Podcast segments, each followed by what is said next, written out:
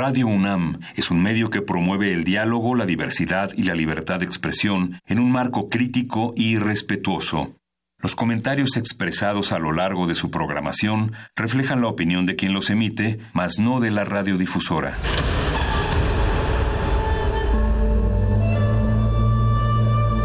Un templo para la apreciación del ser mediante el sonido. mediante el sonido nosotros. El sol sale durante la noche. Nuestros gritos llevan la mesura del silencio. Y el descontento está lleno de baile y risas. A todo, incluso a nosotros, nos resistimos. La universidad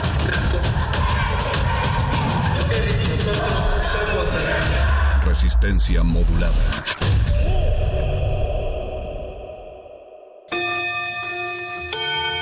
Motivos nos sobran. Queremos reencontrar nuestras raíces. Reafirmar lo aprendido. Terminar las materias. Salimos de la cabina y volvemos a la escuela.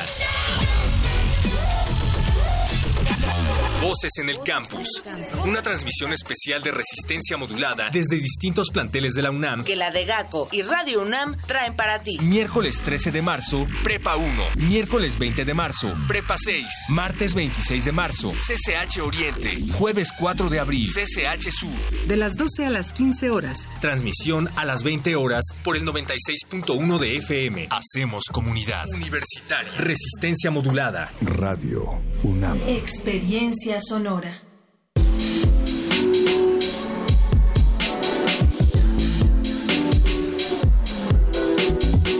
Bienvenidas orejas atentas a esta transmisión especial de resistencia modulada de Radio UNAM. Estamos a la intemperie en esta borda en donde esperamos la caída de las hojas y hemos decidido que el día y el clima en general ha estado tan bonito últimamente que decidimos salir de la cabina del 96.1 de FM de Radio UNAM para venir a tomar el sol aquí con todos ustedes. Y qué mejor lugar que la Escuela Nacional Preparatoria número 1. Esta es la cabina móvil de resistencia modulada en donde tenemos el lema de que si tú no vas a Radio UNAM, entonces Radio UNAM va hasta tu escuela. Vamos a estar platicando con algunos de ustedes acerca de sus proyectos, acerca de qué tal se le están pasando aquí en estos tres años que serán cruciales para sus vidas. Esperamos que sean solamente eso, tres años y no más.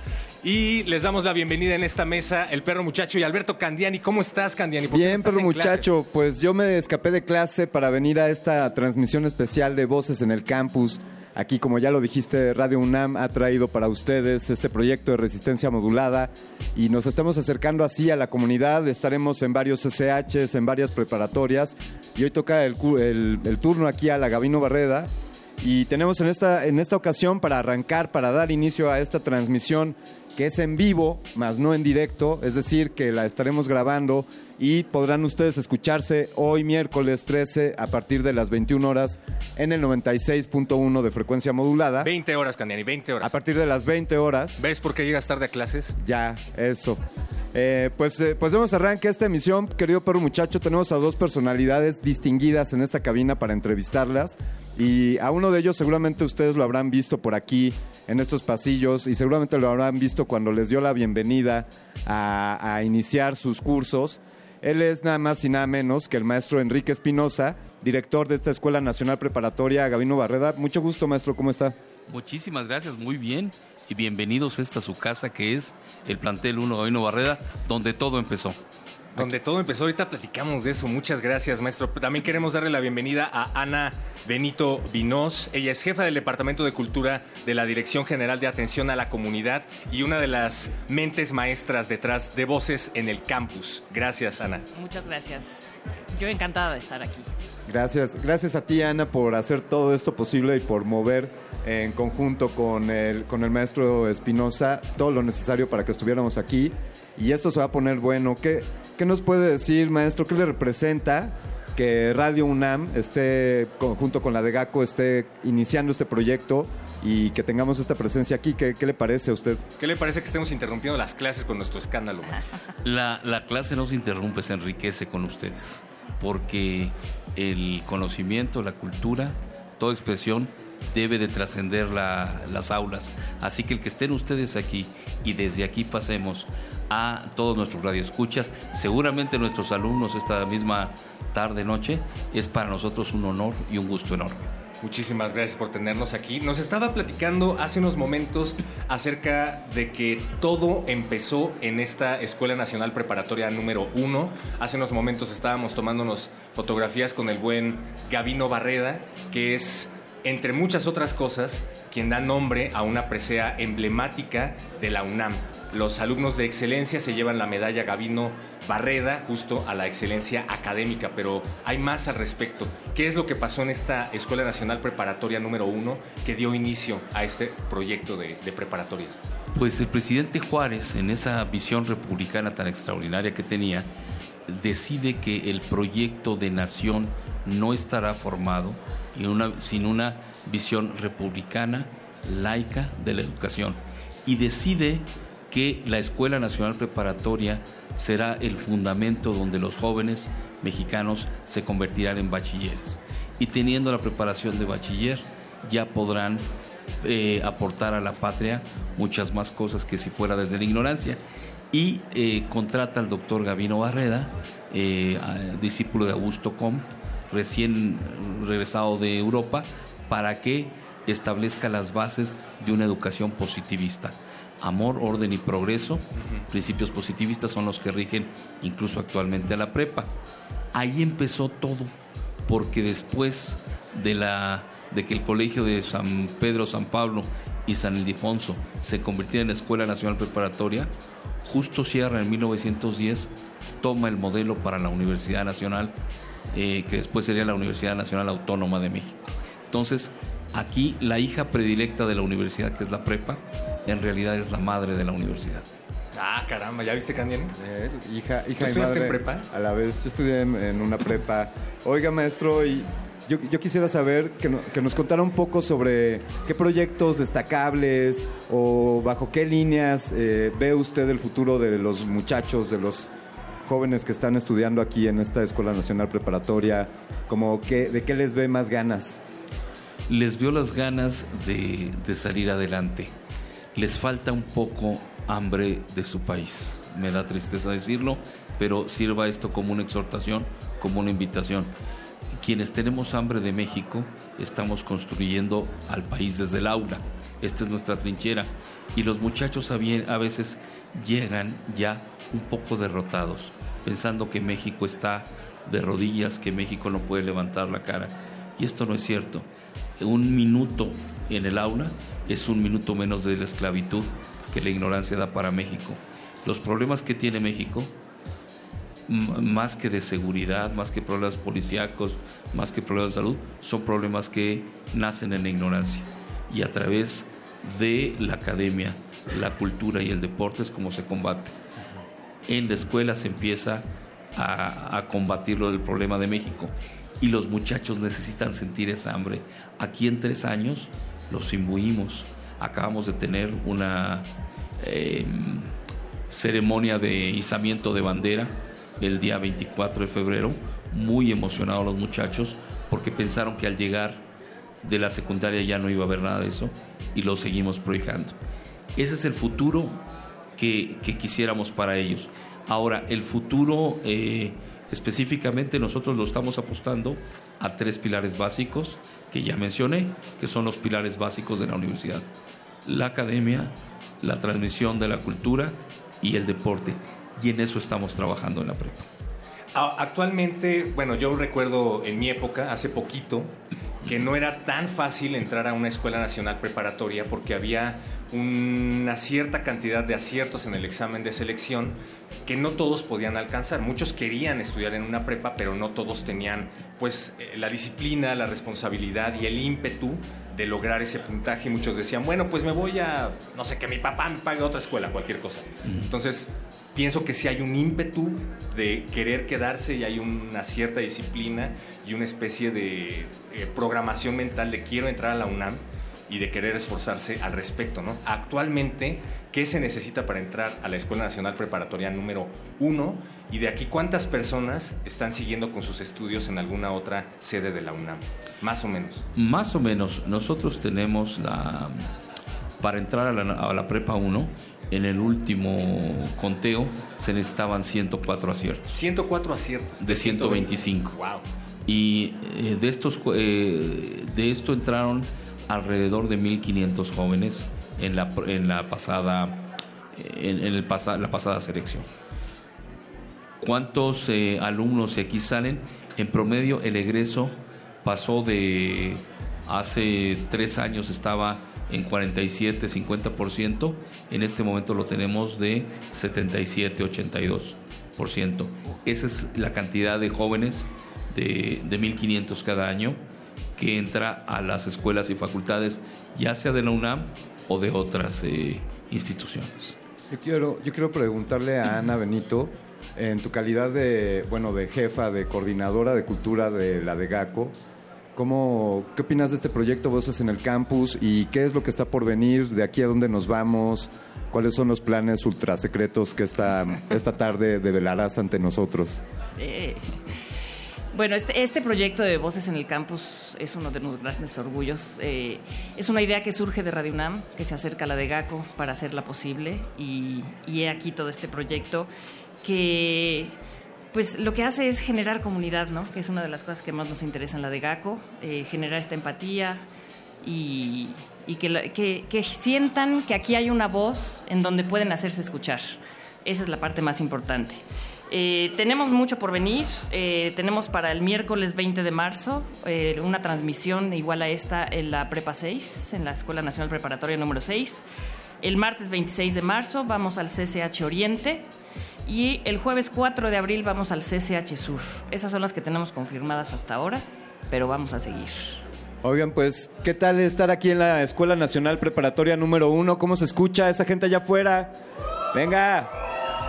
Bien, bien. Queremos dejar en claro que la gente que ha venido a acercarse aquí a la cabina de cristal de resistencia modulada no es pagada, no le hemos dado ningún tipo de incentivo a nadie para que venga, por lo cual agradecemos mucho su presencia. En unos momentos más vamos a platicar con algunos de ustedes y desde luego vamos a abrir el espacio para que se pongan a pedir complacencias, porque finalmente esto es radio y la resistencia también se baila. Ana Benito, aquí al lado, aprovechando esta situación de la cabina de cristal de resistencia modulada, hay un módulo de la Defensoría de los Derechos Universitarios. ¿Qué es lo que Así ofrece es. este módulo? ¿Qué es lo que deben de buscar los alumnos que se acercan a él? Bueno, finalmente lo que ofrecen es información. eh, es una, una instancia de la universidad que no todo el mundo conoce. Es para que los chicos sepan que existe, que pueden acudir a ella. Les van a dar toda la información necesaria, todas las formas de contacto y cómo proceder si es que necesitan hacer algún tipo de denuncia. De verdad, acérquense. Es, es importante y es interesante que lo sepan.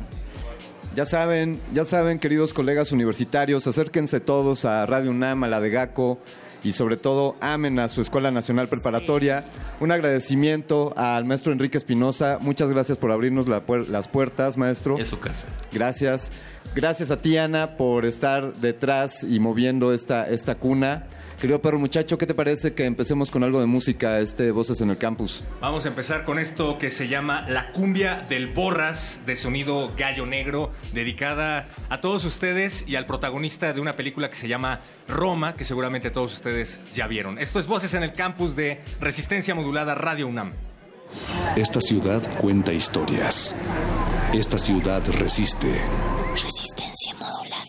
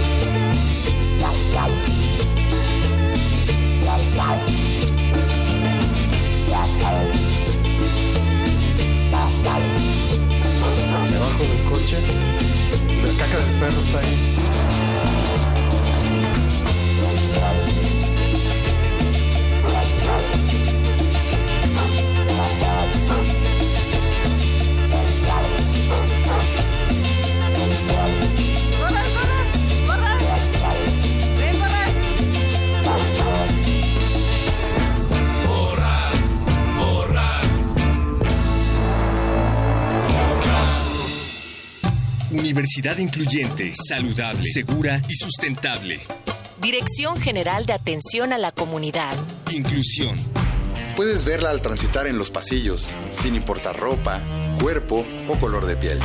Se escucha en las aulas, donde hay acceso a la información sin importar género, preferencia o identidad sexual.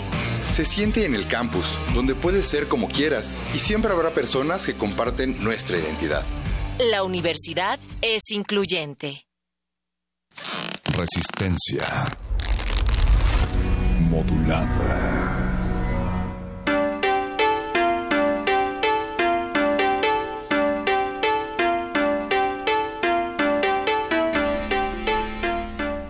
Continuamos en Voces en el Campus, aquí desde la Prepa 1 de la UNAM. Los saluda el Mago Conde y tengo el gusto de estar al ladito, muy feliz de Paco de Pablo. Muy buenas tardes, muy buenas noches, Mario Conde. Muy buenas tardes de la grabación, muy buenas noches a la gente que nos está escuchando en la transmisión. Así es, porque en este momento para nuestra audiencia habitual son las son las 8 de la noche, pasadas las 8 de la noche. Casi las cuarto. casi 8 y 18 casi de la 8 y noche. 18, pero para la gente que nos está acompañando en este momento aquí en la Prepa 1, pues son las 12 y cuarto de la tarde, el sol está fuertísimo. Digo, para que no crean que tuvimos a los alumnos de la Prepa 1 hasta la noche y Sí, que no, no, seríamos los hicimos irse tarde. No. Seríamos capaces, pero no lo vamos a hacer. no nos dejaron. Y en este momento, pues de una manera muy azarosa, me atrevería a decirlo, eh, pues escogimos a...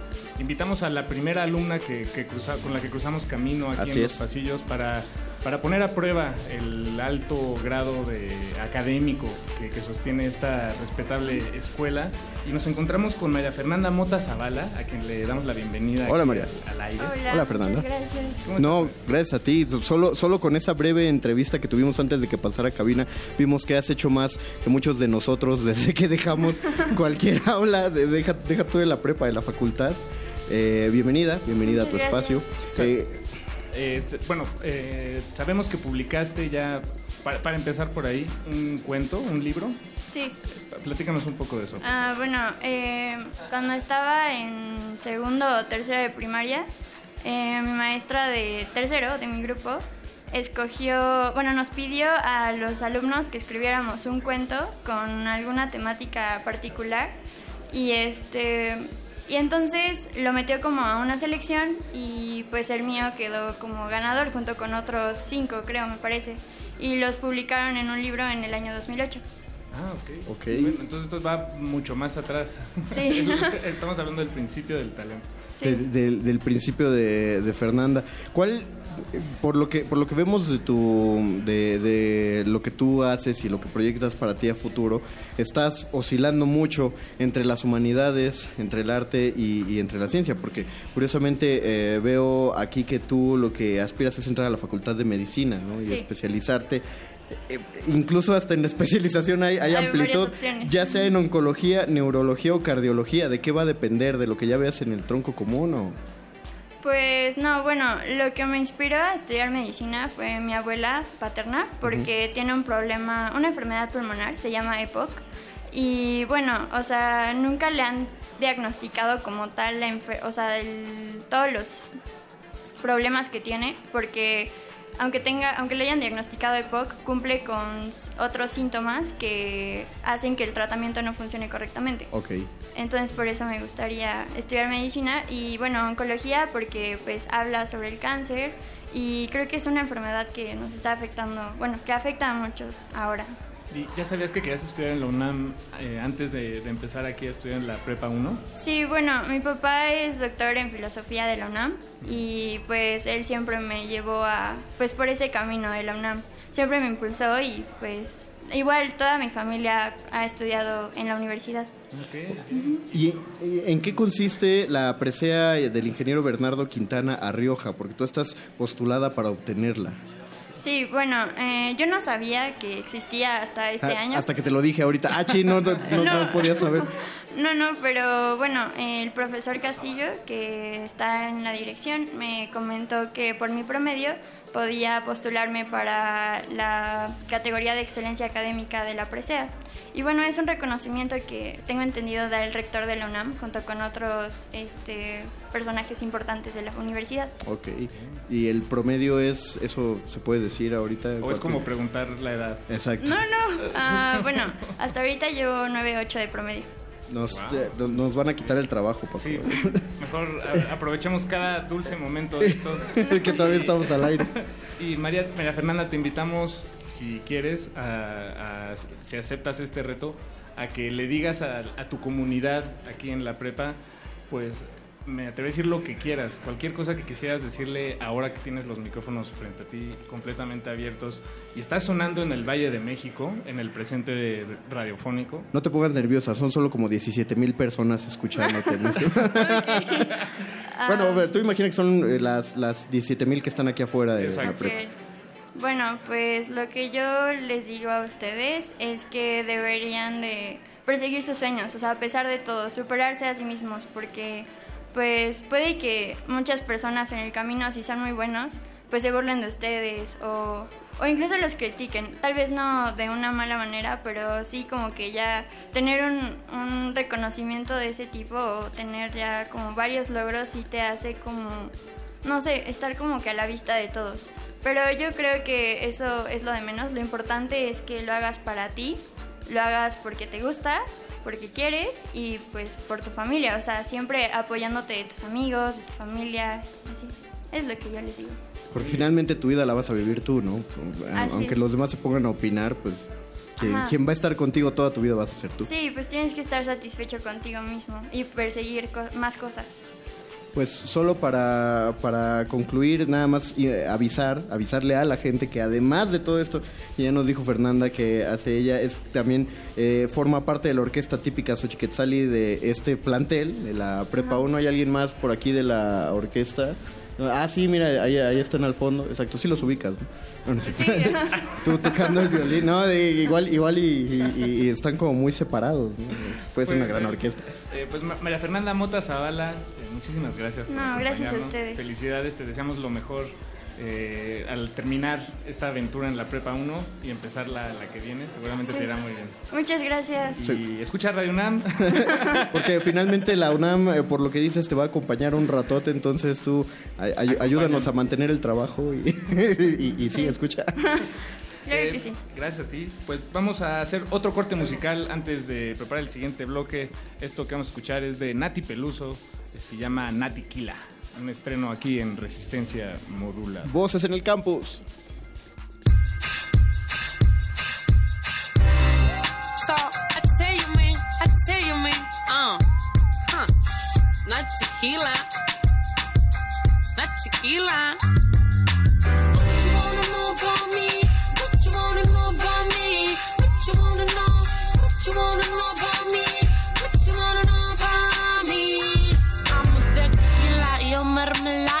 Mermelada y tú quieres fuerza, yo tengo pila. Si quieres entrada, ponte a la fila. Yo tengo la grasa, papá. What you wanna know about?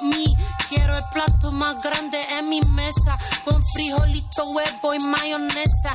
Ay, escucha, quiero pleno el corazón. Ay, que sufrió.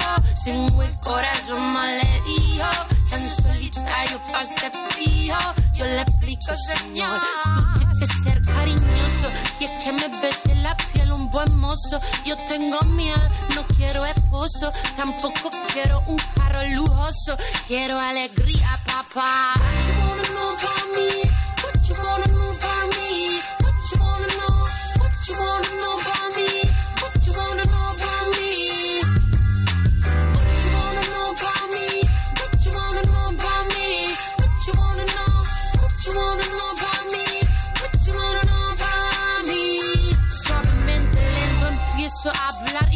todo contento. Le gusta oír mi dulce lamento. Quieren que esté todos los eventos. Lo dejo tumbado al pesar. Soy sirena del desierto. Armo cien con mi viento. En el trono y la reina yo me siento. Se te van los ojos cuando la empiezo a botar. Con mi celulitis y mi fibra grosa. Tú sabes que así estoy más hermosa. Natural me trajo la tierra mi Yo tengo la vista hacia el mar. Canto para los que me escuchan, para los que cada mañana luchan. El amor de mi gente es tan sincero. Tienen en el alma un sonajero.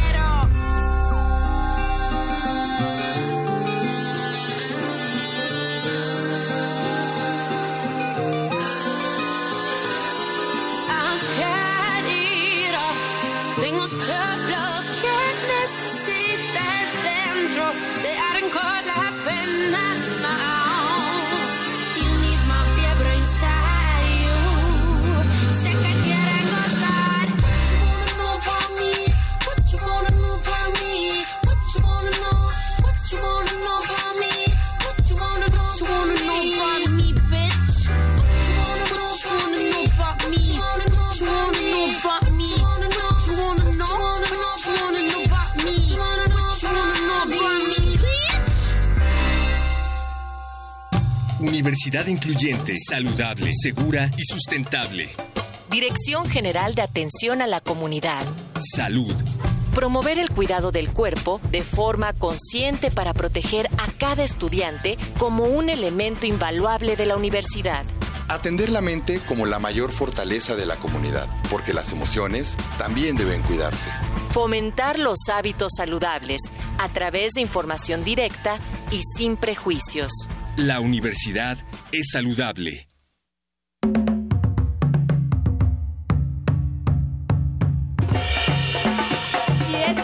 Esta resistencia apenas va empezando. Nos encontramos en la Escuela Nacional Preparatoria número uno. Alberto Candiani, ¿qué Berenice Camacho. se está sintiendo tan rico y sobre todo calor humano. La comunidad de esta preparatoria de la Prepa 1 se deja sentir. Yo quiero escucharlos allá afuera a ver si es cierto que se saltaron la clase. Venga. Pues si se siente tanto calor, querida Berenice Camacho, quiere decir que nos aprecian mucho y que estamos muy contentos de que Voces en el Campus esté aquí en este plantel de la Escuela Nacional Preparatoria. Y sé que tenemos aquí a un invitado en cabina, pero yo quiero adelantarme con algo. Me voy a salir de la escaleta de lo que teníamos programado, porque les tenemos aquí unas agendas, agendas escolares que la Dirección General de Asuntos de la Comunidad nos está, nos está obsequiando. ¿Y qué te parece, Berenice, que le, de- le da- le daremos una agenda al primer alumno de esta Escuela Nacional Preparatoria que se acerca a esta cabina de voces en el campus y nos diga, nos diga cuál es el horario habitual de resistencia modulada? Es más, ¿cuál es el horario habitual de El Modernísimo, la sección que Berenice Camacho conduce, conduce en resistencia modulada? Se las pusiste difícil. El Venga. muerde lenguas tiene una audiencia asegurada y todos lo sabemos, pero esta va difícil para que se lleven su agenda, cuál es el horario habitual de la sección El Modernísimo con Derechos Humanos y Salvaje Pop. Venga. Y ahora sí, acérquense aquí a la cabina itinerante de Resistencia Modulada. Ya está, como decías, nuestro siguiente invitado. ¿Quién se es? trata de... Él es, él es Denet Guerra Sandoval. ¿Cómo estás, Denet? Eh, bien, gracias por la invitación. Gracias a ti, gracias a ti por ser estudiante de quinto año de, este, de esta preparatoria y por estar postulado a la presea Bernardo Quintana en excelencia académica.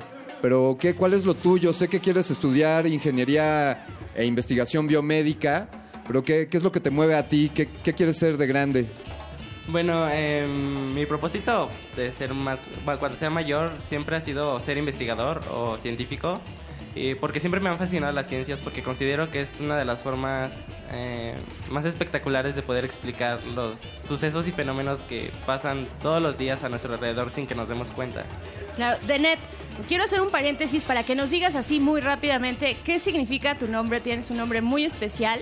Yo no lo había escuchado. ¿Qué significa Denet? Ah, bueno, Denet eh, viene de francés, del francés y significa encomendado a Dios en la adversidad. Ah, qué bonito. Querido, querido encomendado a Dios, yo como, como futuro investigador y científico que serás, te quiero preguntar algo. ¿Crees que, A ¿crees ver, que la ciencia... un- un- una pausa dramática. Es que. Alberto Candiani, tienen que escuchar la sección de Alberto Candiani, que es precisamente de ciencia y tecnología, que se llama Resistor. Ahora sí, Yeah, Venga, la pregunta del conocedor. Muy bien, pues, Denet, ¿tú, ¿tú crees que la ciencia debería de estar encausada a resolver problemas en concreto o simplemente, o por otro lado, no quiero decir que esto sea menos, a desarrollar conocimiento aun cuando no se sepa cuál es la, la pregunta a la que ese conocimiento está respondiendo? Bueno, creo que la ciencia siempre debe tener un objetivo y considero que el mejor objetivo es eh, solucionar las problemáticas, ya sean ambientales o sociales o, o de cualquier índole que se puedan dar en, la, en cualquier comunidad. Y siento que las ciencias pueden ayudar mucho, ya sea en, muchos campos como la medicina, la astronomía, para dar respuestas a cosas que se necesitan en la actualidad. Oye, Denet, ¿y por qué los jóvenes, bueno, primero, ¿tú consideras que los jóvenes tienen una inquietud o cercanía o ganas de acercarse a las distintas ciencias? Y si no, pues, ¿qué les dirías como para que se acerquen? ¿Qué es lo que a ti te enganchó con la ciencia? Así que dijiste, esto es lo mío, me voy por acá, me voy a estudiar gen- genómicas o biomédica básica. ¿Qué les dirías? Y pues sí, ¿están cerca a la ciencia o no? Bueno, yo creo que los jóvenes siempre han tenido inquietud por la ciencia porque finalmente desde que somos pequeños, por ejemplo, nos, nos, nos hacemos preguntas acerca de por qué pasan las cosas y siento que la ciencia puede responder esas preguntas eh, de manera muy objetiva. Entonces creo que todos hemos tenido cierto interés por las ciencias, tal vez unas personas más u otras menos, pero pues sí, eh, para responder esas preguntas que nos hacemos y nos planteamos todos los días sobre cómo pasan y por qué pasan las cosas. Muy bien, pues ¿qué tal? ¿Qué tal eh, Oye. con Denet Guerra? Sí, pues esperemos que, que próximamente, Denet, cuando ya seas un investigador consolidado y que sigas en esta casa de estudios, la Universidad Nacional Autónoma de México, pues un día te podamos invitar a Resistor, a la sección de Ciencia y Tecnología de Resistencia Modulada, y que nos platiques y que recuerdes cuando te entrevistamos aquí. Y yo le voy a regalar una calcomanía del modernísimo a Denet Berenice, si me permites. Claro que te permito y es un gusto. Y la calcomanía es para que la pegues, bueno, donde tú quieras, pero la recomendación es que la pegues en, este en la agenda escolar 2018-2019 que te vamos a regalar por la valentía de estar aquí frente a los micrófonos. No sin antes, pues te pedimos así muy breve mensaje para tu comunidad de la Prepa 1.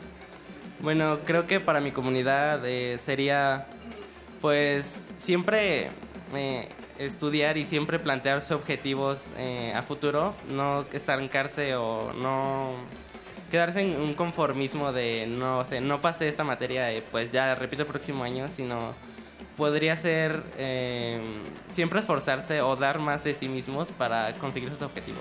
Eso, qué bonito. Pues ahí está el mensaje de Denet Guerra Sandoval. Muchas gracias, Denet. Ten, toma tu agenda. Los invitamos, los invitamos a escuchar esta noche esta emisión a las 20 horas en resistencia modulada en Radio UNAM en el 96.1 de frecuencia modulada, su estación de radio. Y vamos ahora con un corte musical, querida Berenice Camacho, sigamos aquí en Voces en el Campus. Eso. Vámonos de aquí. Acompáñame. Yo te cuidaré. Las pedas y con los demás. Corre y no vuelvas si quieres. Te ayudo a escapar. Corre, te sigo, vámonos a cualquier lugar. Vámonos no volver a llegar. Uno te la coge, no importa, vamos a estar bien. Vamos a dejar nuestra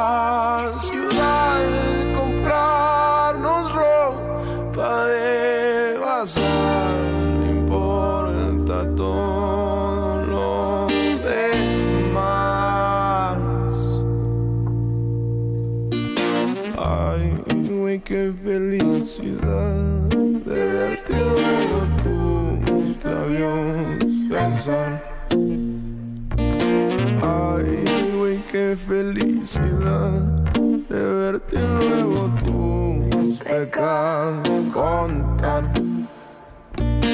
Ay, que me pongo a pensar que por fin estamos solos tú y yo ya. Ay, güey, qué felicidad de verte el carro de tu papá.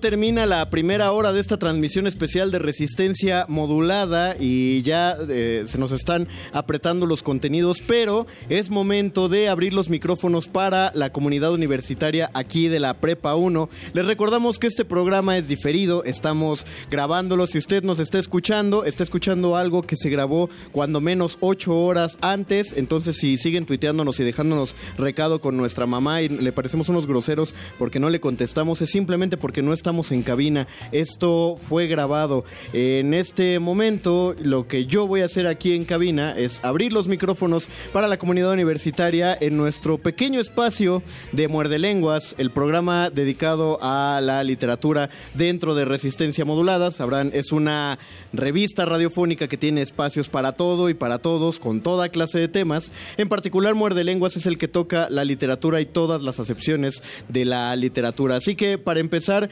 llamo a toda la gente que esté cerca de esta cabina, aquí a toda la comunidad de la Prepa 1, solamente para preguntar si traen, al, o más bien cuál es el libro que traen en su mochila, cuál es el libro que están leyendo, ya sea que lo están leyendo por placer o que lo están leyendo por alguna delegación escolar, y les voy a pedir si nos ayudan a recomendarlo, si pueden, no, no importa que no lo hayan terminado, si pueden acercarse aquí a la cabina y recomendar, si no es el libro que traen con ustedes, también puede ser el libro que ahora quieran regalarle a toda la universidad, a todos los escuchas de Radio UNAM, que es el libro que consideran que debe ser imprescindible dentro de sus lecturas, que es lo, lo simpático de, de, la formación a partir de la, de la Escuela Nacional Preparatoria de este periodo educativo. Yo considero que es el momento en el que más apreciamos la lectura, porque toda la lectura, y lo hemos discutido eh, ad infinitum et nauseam dentro de resistencia modulada, que en la secundaria nos obligan a leer eh, los mamotretos excepcionales.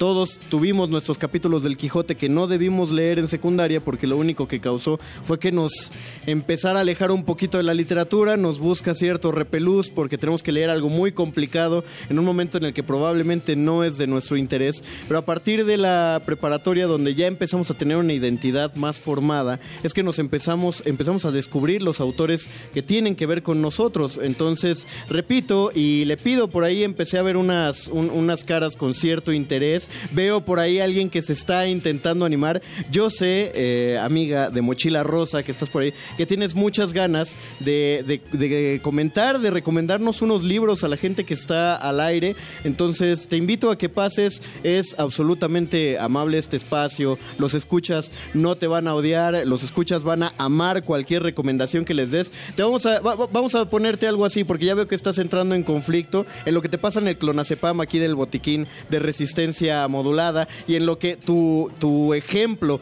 va a ayudar a los demás a que se acerquen a esta cabina y se pongan a hablar de los libros que están leyendo, vamos a darte una canción. ¿Qué te parece? Una canción para que te decidas completamente en lo que Mónica Sorrosa, nuestra compañera de resistencia modulada y coordinadora de invitados, te ayuda a encontrar el camino hasta esta cabina eh, o, en lo que empiezan a coordinar a los demás. Vamos a poner una, una canción para que se acerquen. Me dice producción que vamos a escuchar de One, de Data Rock, ya saben, tratando de difundir la polilla de estas bandas a través de... Nos van a acusar, la de Gaco nos va a acusar de que estamos pervirtiendo menores, pero de alguna manera sí, pero en buen, en buen sentido. Es, así es la cultura y así es la literatura y así es la música. Una especie de perversión malévola, pero funcional para el cerebro. Vamos a escuchar de One.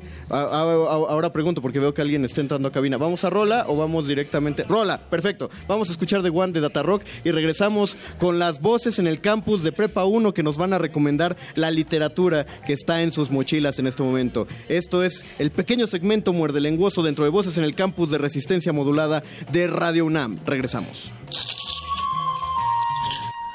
Es momento de alimentar nuestro espíritu con páginas. Las letras son la botana del alma.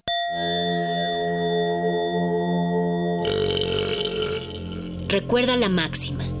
Los libros son como los tacos. Aún los malos son buenos. Muerde lenguas.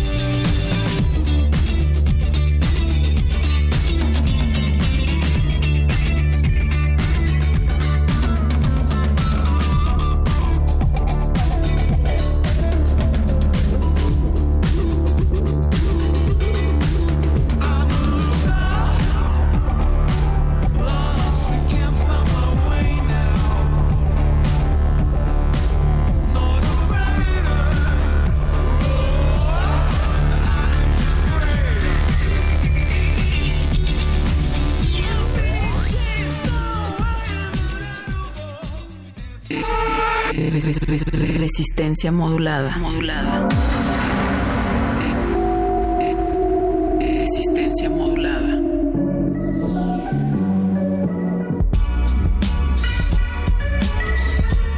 La música hace maravillas y obra milagros en la voluntad de la gente. Durante esta pausa musical logramos conseguir tres voces del campus que se suman a nuestra cabina móvil de Radio UNAM y de GACO aquí dentro de la preparatoria número uno. Hay, tres invitadas en este momento que decidieron venir a compartirnos sus lecturas. La primera es Esperanza Betsabe Ortega. Bienvenida Esperanza.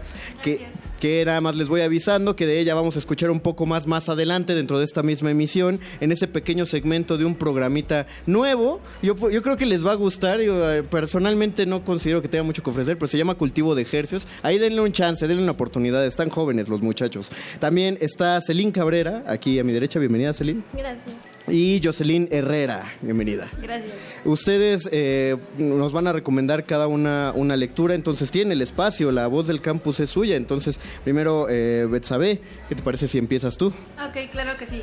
Pues miren, yo les recomendaría a toda la comunidad de la prepa el libro de Persona Normal de Benito Taibo.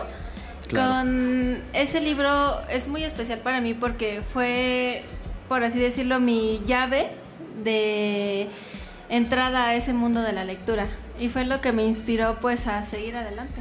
¿Qué más, qué, qué más placer nos hubiera dado a nosotros poder traer a Benito Taibo, a nuestro querido director acá? Pero no, este- esta vez no fue posible. Pero tampoco sabíamos que ibas a recomendar esa lectura. Ah, ok. Eh, Jocelyn, Ah, bueno, eh, recientemente leí un libro, se llama Política para Amador, de Fernando Ah. Sabater. Eh, en lo personal, eh, quiero estudiar una carrera de Área 3 y me sirvió mucho para entender cómo funciona una sociedad, o sea, y lo generaliza, pero nos podemos enfocar en puntos que, que toca y que pasan en México. Entonces creo que para los que no les gusta mucho de la política o que consideran que Área 3 no, no es algo interesante, deberían de leerlo para que les amplíe el panorama. creo que eres en, mi vida desde la prepa la segunda persona que he escuchado que, le, que ese libro fue como un, un, un parteaguas. La otra persona es el perro muchacho que anda por allá. También es un lector voraz, así que eso habla de mentes eminentes, Jocelyn. Gracias. Y Celine, Ah, pues yo quiero recomendar un libro que se llama La jaula de la melancolía. La jaula de la melancolía. De Roger Bartra. Nos lo recomendó nuestro profesor de Historia de las Culturas, Héctor Jiménez. Ajá. Y habla sobre la identidad del mexicano, lo que se creía que era, lo que realmente es. Lo compara, de hecho, con eh, el ajolote. El ajolote, ¿por, Ajá, por hace qué compara con el ajolote? Ah, porque este es un ser que no se desarrolló bien y entonces la identidad del mexicano, o sea, compara con el ajolote de su formación Ok. completa. ¿Como una transformación? Ah, O, o no, o no, no, digo, yo, yo no le he leído, entonces no sé, estoy dando tiros en la oscuridad. bueno, es que bueno para los que lo lean lo entenderán Ah, la comparación que las que hace. Para no para no hacer spoilers para en este en este pequeño espacio que nos queda de este bloque pregunto a las tres eh, por los tiempos de escuela no, no particularmente por los gustos pero por los tiempos de escuela y por los tiempos de obligaciones la mayoría de sus lecturas son por placer o son por las lecturas que deben realizar para sus estudios Betsabe Mm, yo digo que 50-50. Así te lo así Sí. te lo llevas o sea Sí. sí puedes compaginar bien tu estudio con las lecturas que haces por gusto Ajá, o sea, por ejemplo, agarro, no sé, dos horas para el estudio de la escuela y dos horas de placer. Ok, eso es, es muy definido, está, está perfecto, eso, eso habla de disciplina. Jocelyn, Eh, pues yo en la época escolar sí es nada más los que me dejan, pero en vacaciones, eh, pues tenemos cuatro meses de vacaciones que aprovecho para leer. qué, qué bonita edad era, qué, qué bonito periodo era ese de la prepa, tienes razón. Y ahori- ¿Y ahorita estás, eh, ese que nos dijiste es el que estás leyendo o...? No, ese ya lo terminé y de hecho, bueno, en la escuela nos dejaron la de persona normal, Ajá, que lo voy a empezar a leer. ok, vale, perfecto. Y este, Celine, Pues sí, lo mismo, complementando con las lecturas de la escuela y las personales. Porque sí, la escuela es demandante. Pues agradezco a ustedes que me hayan acompañado en este breve segmento. Que órale, cómo vuela el tiempo cuando uno está al aire. Vamos nosotros a ir a otra pausa, pero agradezco nuevamente a Esperanza Betsabe, a Celín Cabrera y a Jocelyn Herrera. Estas fueron las tres voces en el campus que hubo en este breve espacio. Si quieren sumar su voz a las demás del campus, manténganse aquí cerca de nuestra cabina. Vamos a escuchar Tu abuelo es un héroe, Your Grandpa is a Hero, de Alien Tango. Your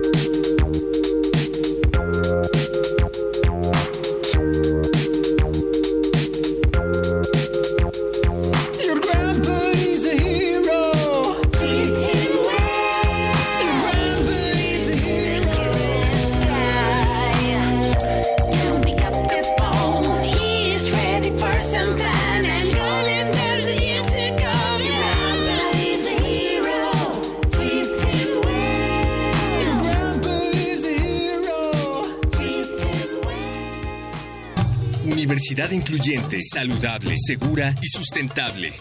Dirección General de Atención a la Comunidad. Seguridad. En comunidad, cuidamos los instrumentos de estudio y nuestras pertenencias para un mejor desarrollo académico y personal. Nos cuidamos los unos a los otros porque el respeto a todo lo ajeno ayuda a la paz. Y entre todos preservamos las áreas comunes, porque la universidad, más que edificios, es un espíritu colectivo. La universidad es segura.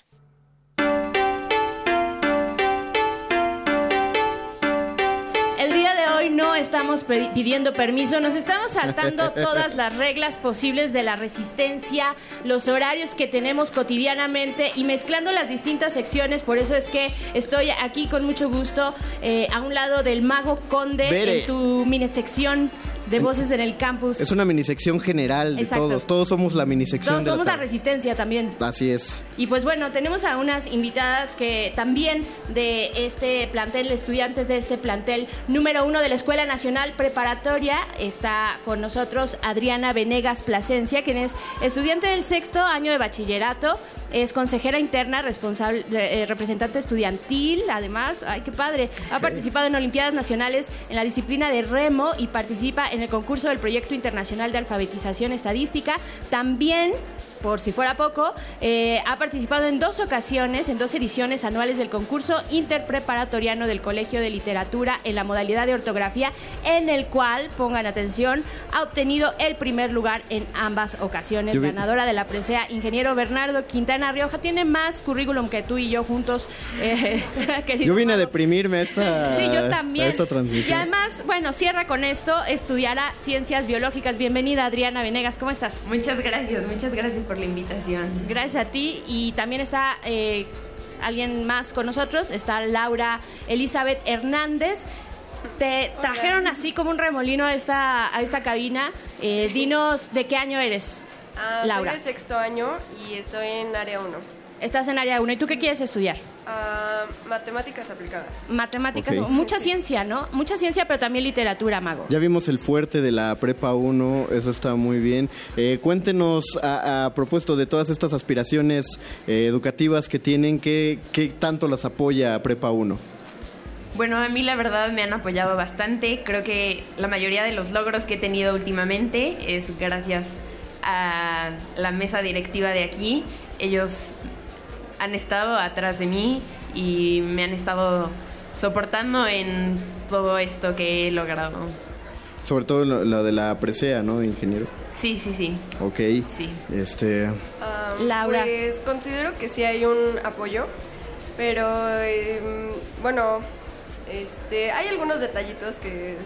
Que bueno, podrían mejorar. sí, sí, sí. Ajá. Pero creo que sí hay un gran apoyo de parte de los profesores, más que nada, que creo que son los que nos motivan a esforzarnos cada día más y dar mucho más de lo que nosotros espera- esperamos en sus materias y en nuestro día a día. ¿Ustedes creen, o al menos en su caso, se enamoraron de la carrera que quieren elegir en estas aulas? O sea, a partir de aquí y de las clases con sus compañeros. o ya la traían. eh, o, o ya la traían, ¿de dónde viene? Eh, empezamos contigo, Adriana. Yo ya tenía en mente estudiar medicina y después eh, especializarme en neurociencias, pero aquí fue cuando afirmé mi decisión sobre esta carrera. dijiste, tenía razón, esto Sí. debía pasar. Ajá, esto era lo mío. Laura. Sí, totalmente. Am, desde pequeña me han gustado las matemáticas. Creo que es Ok. algo que me han inculcado mis papás desde chiquita, pero igual con un poquito de humanidades y todas esas materias. Y, pero aquí mm, tengo un profesor en sexto año que es el que, a pesar de que me hace sufrir, este, creo que es el que me ha motivado igual a seguir estudiando esta carrera. Manda un saludo a tu profe. ¿Cómo se Ah, un saludo al profesor Daniel Díaz. Pero notas cómo se apretaron los dientes. ¡Saludos, maestro! Y po- por último, pa- para, para cerrar ¿no? este bloque y de manera concisa, generalmente es cu- cuando escuchamos campus pensamos en ciudad universitaria directamente, incluso dejando de lado las otras facultades que tienen todo el valor también curricular. Pero ustedes, desde que están aquí en esta prepa 1, ¿ya se sienten universitarias? ¿Se sienten parte de la UNAM? Sí, sí, sí, sí, bonito. totalmente. Qué bonito, Perfecto. chicas. Pues muchas gracias por acercarse aquí a la cabina de resistencia modulada. Laura Elizabeth Hernández, gracias. A ustedes. Y también a Adriana Venegas Plasencia. Muchas gracias y suerte a las Gracias, dos. muchas Gracias, gracias. igualmente. Pues vamos a una pausa musical o no sé. Vámonos con música.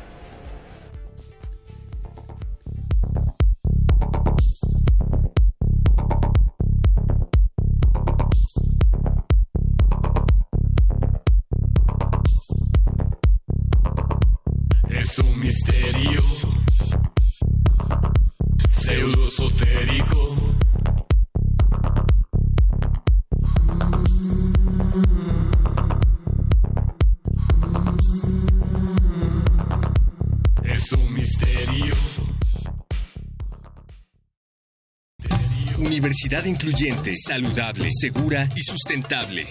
Dirección General de Atención a la Comunidad. Seguridad. En comunidad, cuidamos los instrumentos de estudio y nuestras pertenencias para un mejor desarrollo académico y personal. Nos cuidamos los unos a los otros porque el respeto a todo lo ajeno ayuda a la paz. Y entre todos preservamos las áreas comunes, porque la universidad, más que edificios, es un espíritu colectivo. La universidad es segura. Yo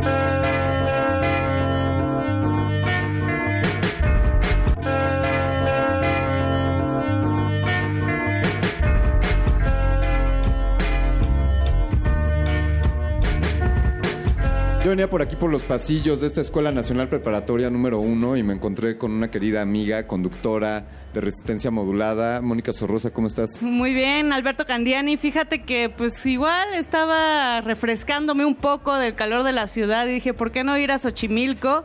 Vi que la prepa 1 estaba abierta y dije, bueno, aquí tengo una amiga que se llama Aiditi Morales Santillán. Voy a ver cómo está, qué nos cuenta. Además ya va a salir de la prepa. ¿Cómo estás, Aiditi? A ver si ¿Podemos nos pueden abrir producción. El micrófono, El de Aiditi, de por favor.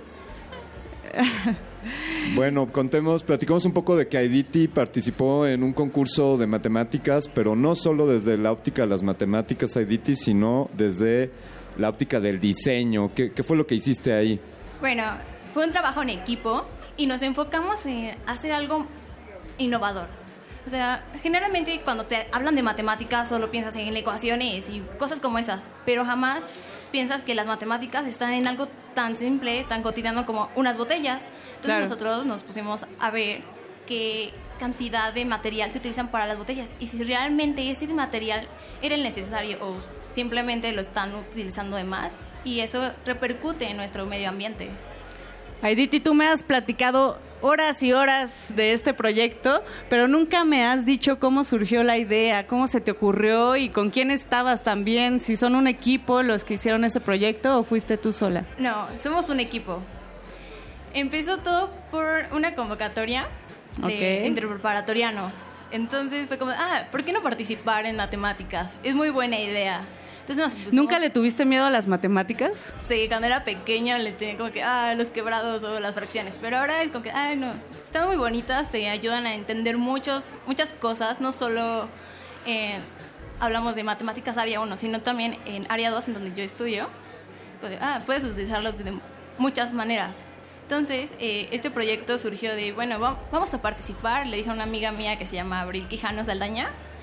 Dijo, ah, no, pues sí, vamos a participar. Empezamos a marcar nuestros objetivos. ¿Qué queríamos dar a conocer? Lo que queríamos dar a conocer es que las matemáticas son mucho más útiles que solo un diseño y ya, y funciones. Entonces empezamos a tomar fotografías de envases. Por toda la prepa fue todo una aventura porque no salían bien.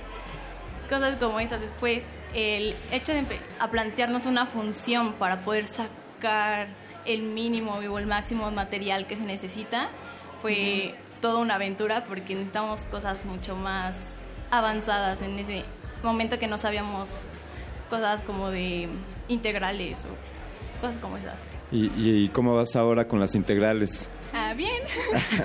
Es decir, pusieron en práctica lo que todo mundo vemos en el pizarrón o en el cuaderno, ustedes lo llevaron a un proyecto más allá. Sí. Aiditi, ¿qué, ¿qué sigue para ustedes? ¿Seguirás por el diseño? ¿Seguirás por las matemáticas? ¿Y qué le dirías a tus compañeros sobre las matemáticas? Bueno, pues las matemáticas no son el monstruo que todos creemos que va, voy aquí a reprobar o cosas como esas, sino que son cosas muy bonitas, es algo maravilloso que te ayuda a entender la vida. Y bueno, mis proyectos de ahora es hacer mi examen a, la, a ciencias genómicas. Entonces estoy en, en ese proceso. ¿Quieres ser ingeniera genética? Sí. ¿Sí? ¿Qué, ¿Cuál es tu sueño así? Ya eres ingeniera genética, ganaste un concurso de cartel eh, de diseño y de matemáticas. y qué está haciendo IDT dentro de 10 años. Bueno, yo me veo en 10 años en un laboratorio importante siendo parte de un grupo de investigadores. Y creo que bueno, mi sueño más grande es llegar a, a hacer algo positivo por, eh, por la humanidad en cuestión de ciencias genómicas y la genómica en general. Pues ahí está Moni, como aquí está la futura diseñadora genética, así que próximamente... Ojalá en 10 años la podamos entrevistar en Radio UNAM. Ya. Tal vez no tú y yo, tal vez seamos mitad humanos, mitad robot Eso. para ese entonces. O, o nuestros clones genéticamente alterados y Ah. quizá IDT altere esos clones. Eh, IDT, te queremos agradecer mucho. Un mensaje más para, para tus colegas aquí de, de la prepa. Pues que siempre sigan sus sueños, lo que quieren y Eso. nunca se rindan. Va a haber muchos obstáculos en el camino, pero eso es parte de la vida y parte de la vida de un estudiante. Eso, pues ojalá las ideas de Aiditi se clonen y se clonen en esta prepa 1. Nosotros vámonos a escuchar a Mowgli, tú me llevas, muchas gracias. Estamos en la prepa 1 en Voces Voces, en el en el campus.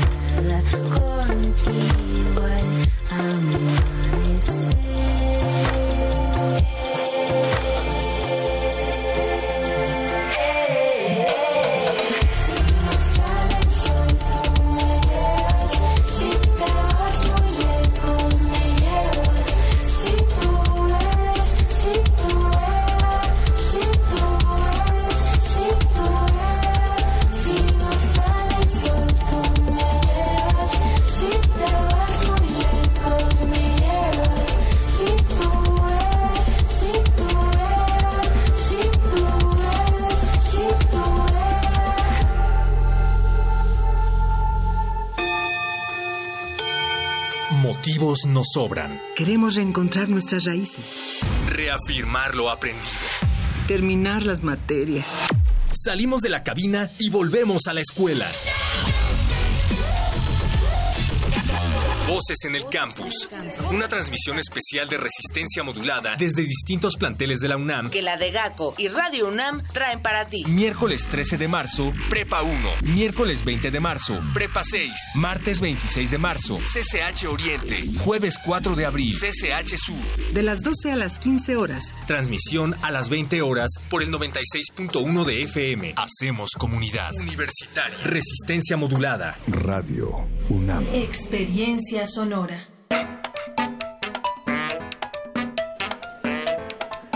Último momento, nos están informando que en este preciso momento se acaban de caer las redes sociales Facebook, WhatsApp y, e Instagram.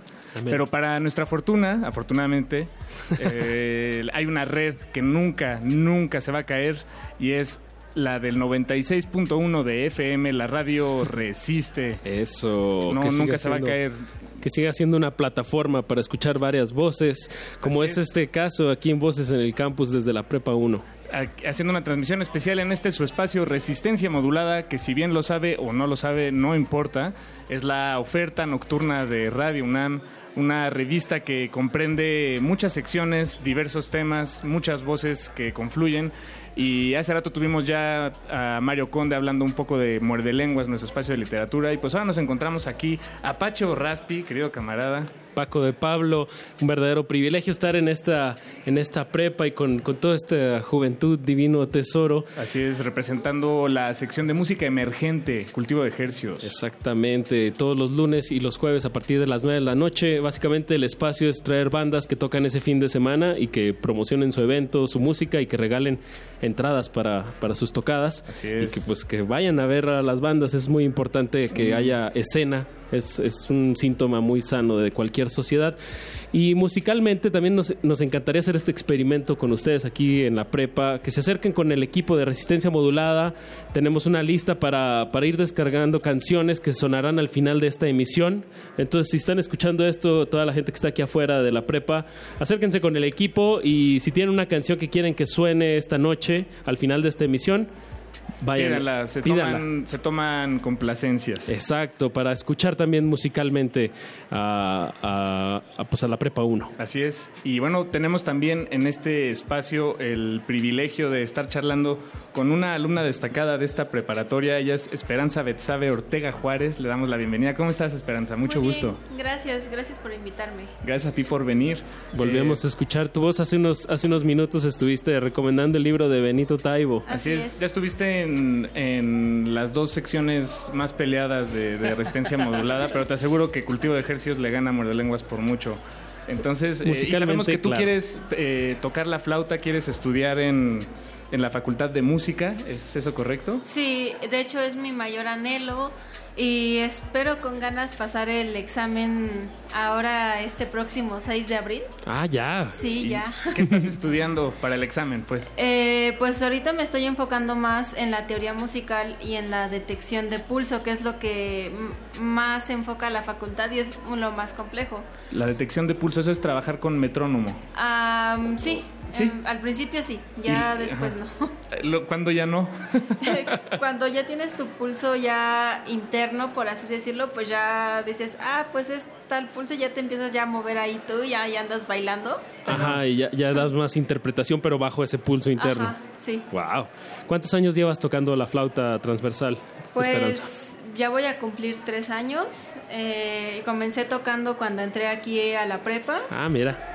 sí, porque, bueno, yo llegué y le dije a la profesora de música, la profesora Xochitl, si está oyendo esto, un saludo. este, le dije, oiga, profesora, quiero tocar flauta dulce. Y me dijo, no, ya tengo muchas, agarra otro, otro instrumento. Y le dije, bueno, a ver la flauta transversa. Y pues desde ahí me fui enamorando del instrumento a tal grado que dije, la flauta dulce sí me gusta, pero yo quiero especializarme en otra más en otra más compleja. Por Sí, claro. Y también la sonoridad de la flauta dulce como que ya, ya nos hicieron un poco odiarla con, con el entrenamiento musical en las primarias, ¿no? Sí, sí, saludos a... Los- así miles de flautas al mismo tiempo, dulces, como que ya, ya nos cansó ese sonido. Sí, y Esperanza, ¿cómo te imaginas, ya una vez que, que hayas sido, que, que te hayan aceptado en la Facultad de Música, ¿cómo te imaginas pues tu día a día, eh, estudiando, digamos, por, por la mañana practicando un poco, en la tarde leyendo música? ¿Cómo te lo imaginas? Pues yo me lo imagino desde la mañana empezar con un poco de calentamiento para que no se manden torciendo los dedos. este también por eh, lapsos de dos horas, de una hora, estar practicando con el instrumento, sonoridad. Y pues ensayar algunas piezas, ya sea por placer o porque me las pidan allá en la escuela. Y pues seguir como que trabajando esa, ese oído para tenerlo más afinado. Claro. Y, y, pues lograr mi ideal que es pues titularme y ser flautista. Bien. Bien, Betsabe. Digo, perdón, Esperanza, pues este 6 de abril es tu examen y yo creo que te va a ir muy bien. Te deseamos la mejor de las suertes para que entres a la Facultad de Música. Gracias. ¿Estás preparando alguna pieza en particular? Pues te piden un repertorio y básicamente te piden unas escalas en un estudio y eso es lo más complejo. También te piden una sonata. Estoy en busca de la sonata y a ver cuál toco. Órale. Y pues a ver. Por placer, ¿cuál te gusta tocar?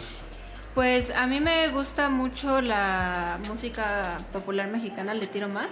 Ok. También aquí, bueno, fue la educación que yo he recibido desde la, aquí en la prepa con la orquesta típica Xochiquetzali.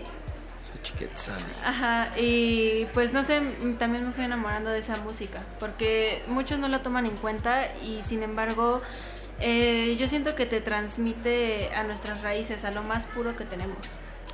Pues Esperanza, muchísima suerte en tu examen. Gracias. Muchas gracias por compartir tu voz aquí en, en este espacio de resistencia modulada en Radio UNAM.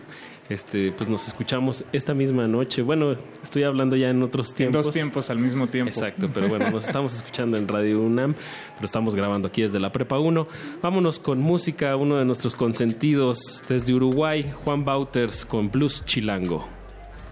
Soy como un hombre que trabaja con su barco, como un hombre que trabaja con su tierra, pero vivo en la ciudad.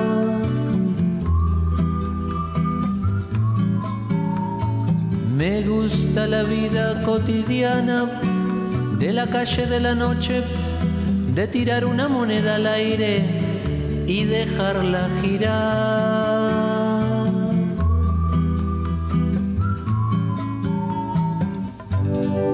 Metro siempre habrá alguna estación. Vine caminando hacia Tepito, circulando por pasillos, saludé a una señora, me compré un pantalón. Entre un carnicero electricista, un carpintero, un relojero, me paré un momento a hablarle al que vende los CDs.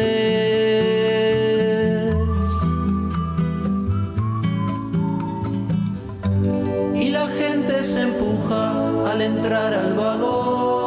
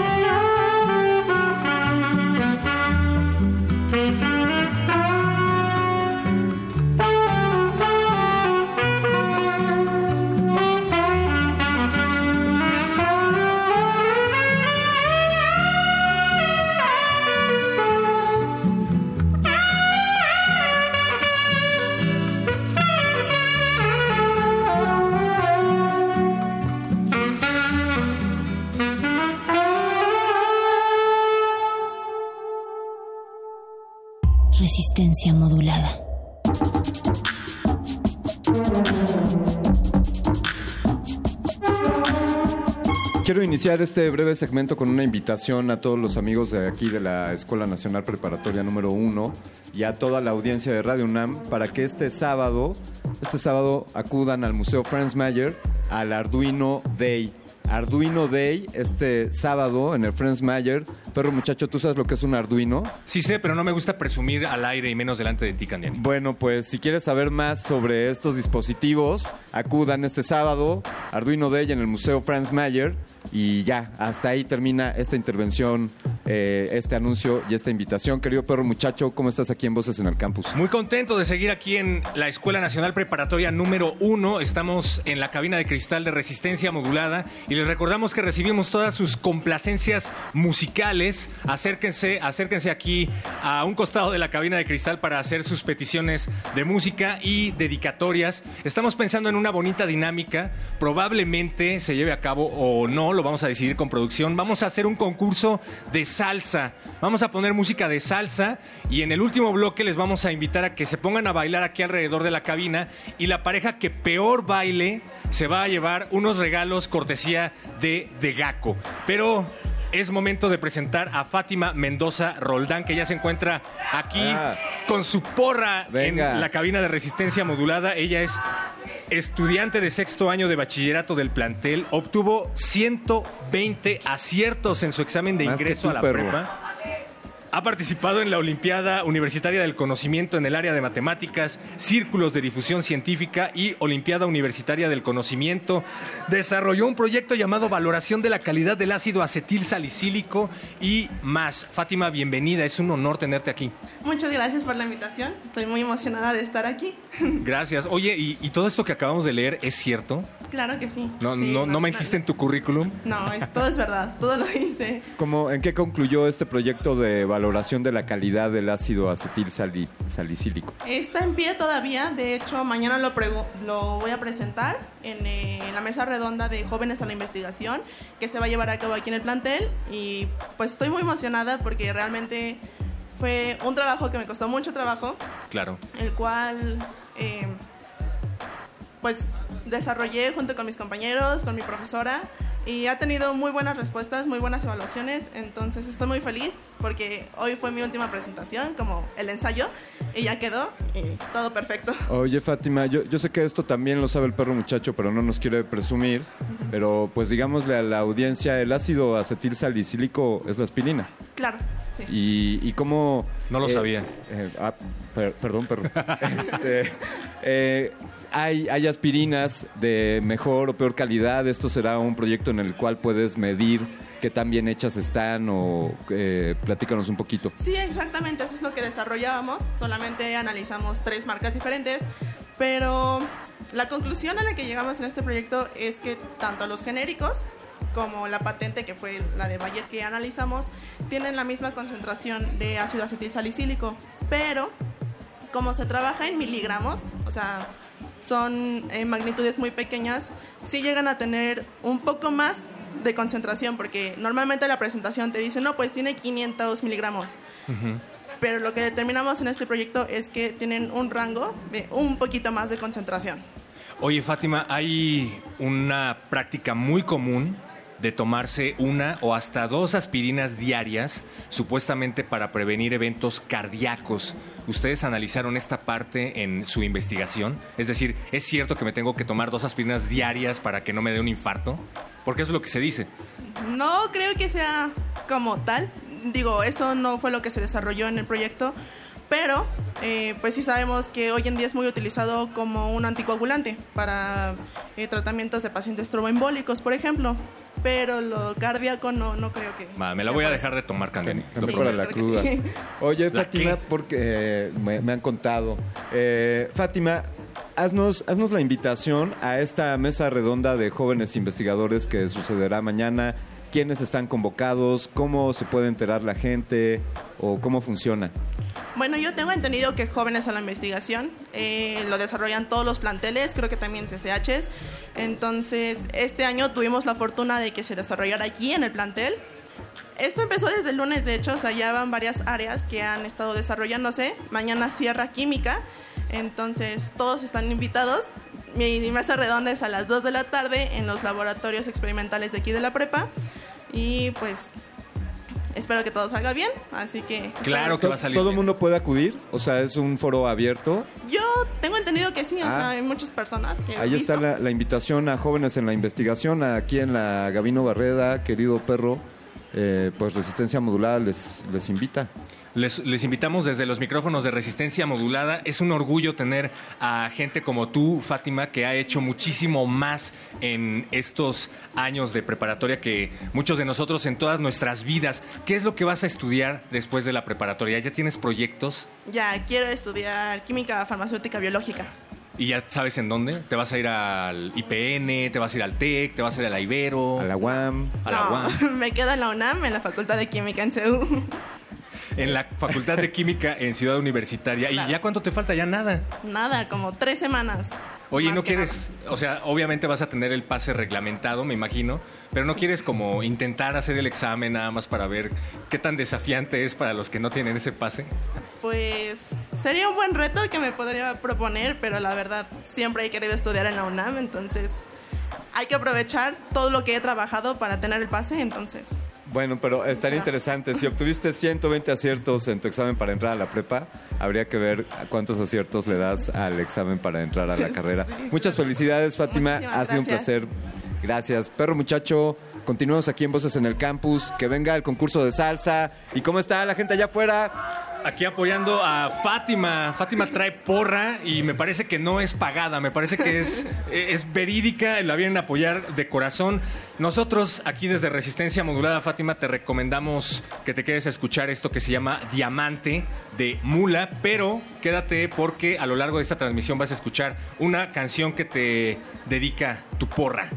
Porque recuerden, estamos recibiendo sus recomendaciones y una de esas eh, peticiones fue dedicada a Fátima. Esto es Resistencia Modulada en vivo desde Voces en el Campus, Escuela Nacional Preparatoria número uno. Son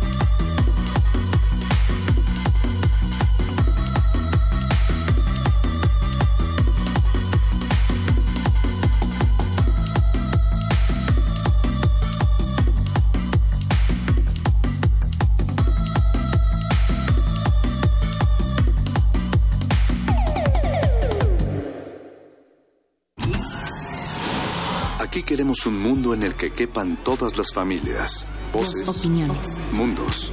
Veo un México de comunidades indígenas. Nos protegemos en muros de cristal para evitar la vigilancia. Si no podemos bailar, entonces no es nuestra resistencia. El modernísimo. Todo es arte. Todo es política.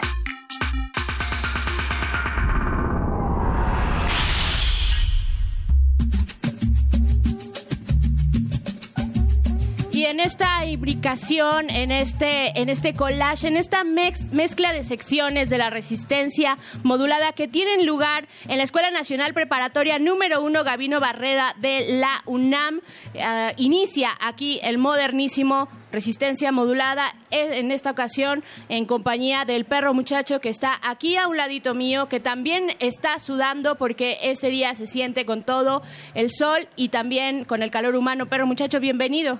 Berenice Camacho, muchísimas gracias. Gracias a todos los que están del otro lado del cristal de esta cabina móvil de resistencia modulada. Esto es Voces en el Campus y el espacio del modernísimo es donde se habla acerca de derechos humanos, salvaje pop y desde luego politización. Pero politización en este caso muy interesante porque tiene que ver con los jóvenes que se acercan a formas de resistencia, a formas de entender la realidad y formas de participación política. Al inicio de esta emisión especial estábamos platicando y alguien decía, bueno, que piensa que a los jóvenes les hace falta hambre de México, que muchos entran desganados, que muchos entran pensando en irse, no sé, al extranjero, a derrochar su talento a otras partes.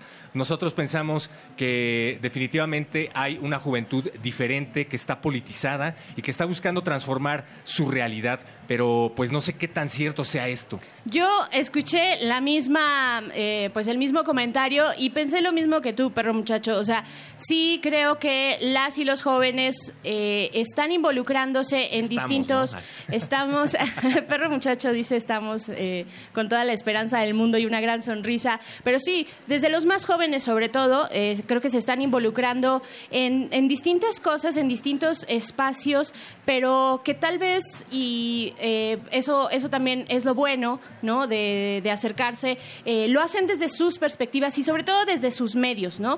Creo que en los medios, en los medios electrónicos podemos encontrar, pues sí, expresiones de preocupación. No creo que eh, a los chicos, solo por ser tan jóvenes, pues tengan un desinterés ya eh, previo por lo que ocurre en su país, ¿no?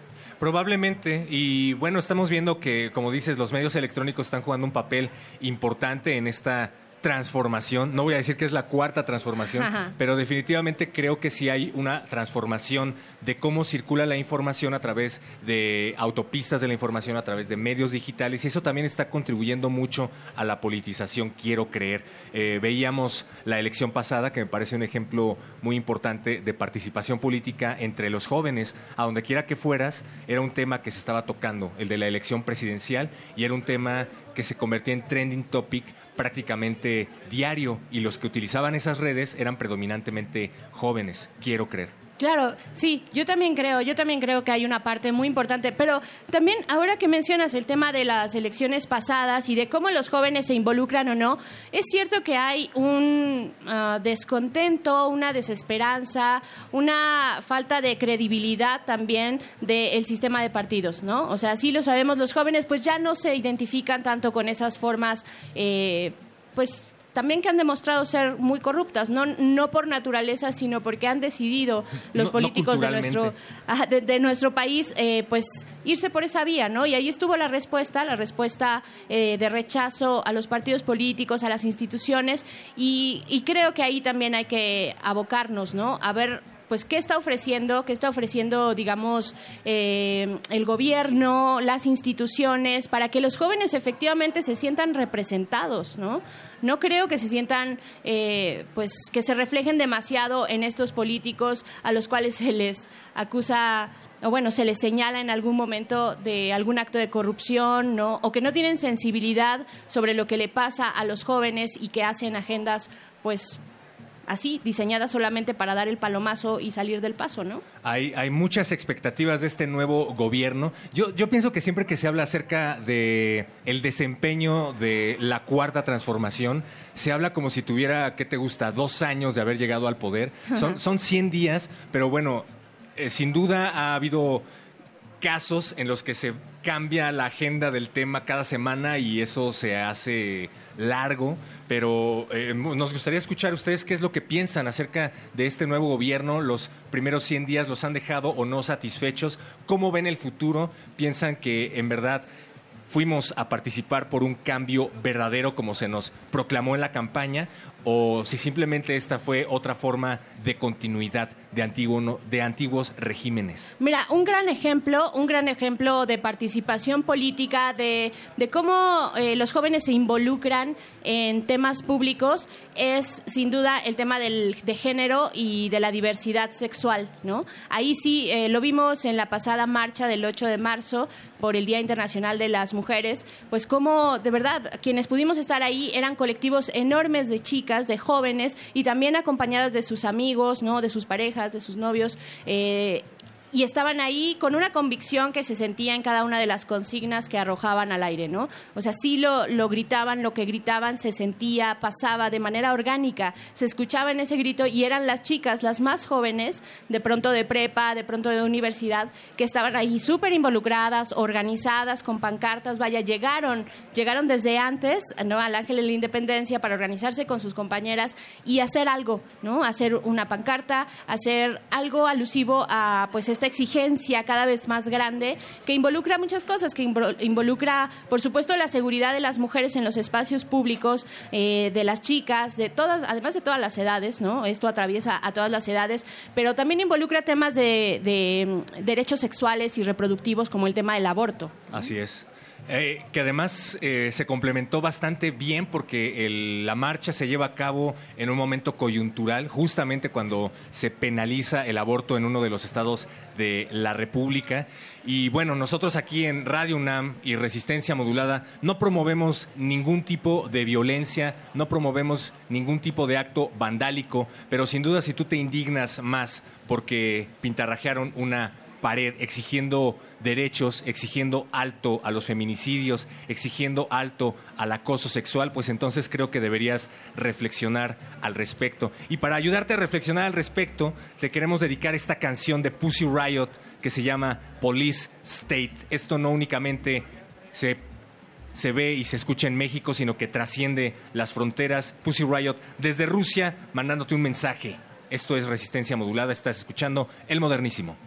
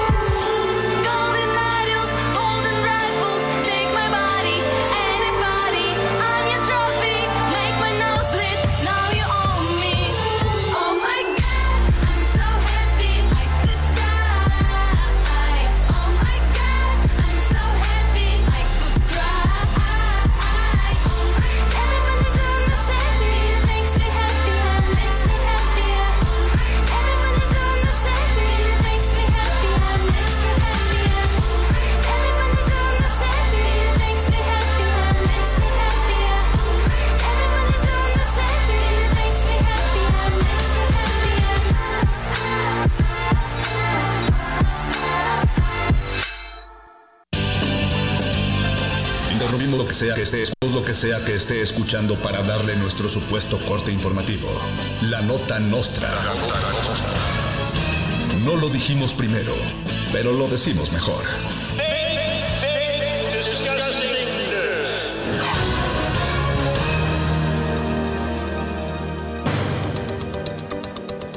Bienvenidos a la Nota Nostra, el noticiario más serio de la radio y que se transmite en vivo desde la explanada de la Escuela Nacional Preparatoria número 1 con las noticias más relevantes. En conferencia mañanera, el presidente Andrés Manuel López Obrador anunció que invitará al Ayuwoki a colaborar con su gobierno. Siguiendo con la tradición morenista de invitar a peculiares personajes a dirigir importantes secretarías, Andrés Manuel dijo que el Ayuwoki será indispensable para dirigir el Sindicato Nacional de Trabajadores de la Educación.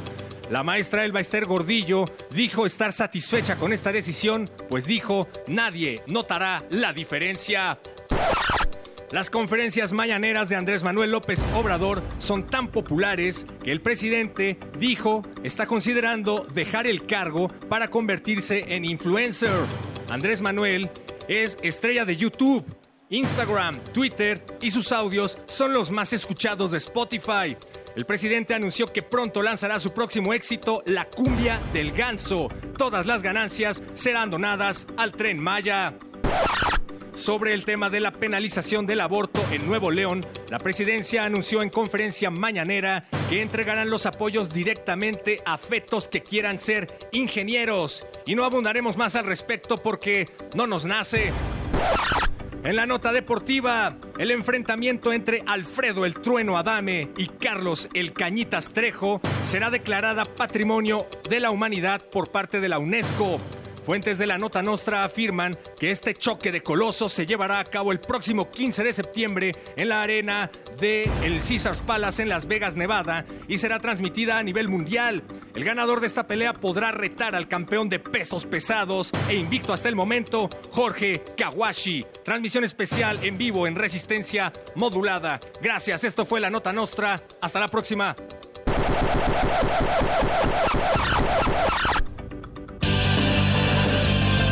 Estas fueron las noticias del día. Si no lo escuchó aquí, entonces fue en otra estación. ¡Maldito canal! ¡Qué más gracioso! Esta ciudad cuenta historias. Esta ciudad resiste. Estas fueron las noticias del día.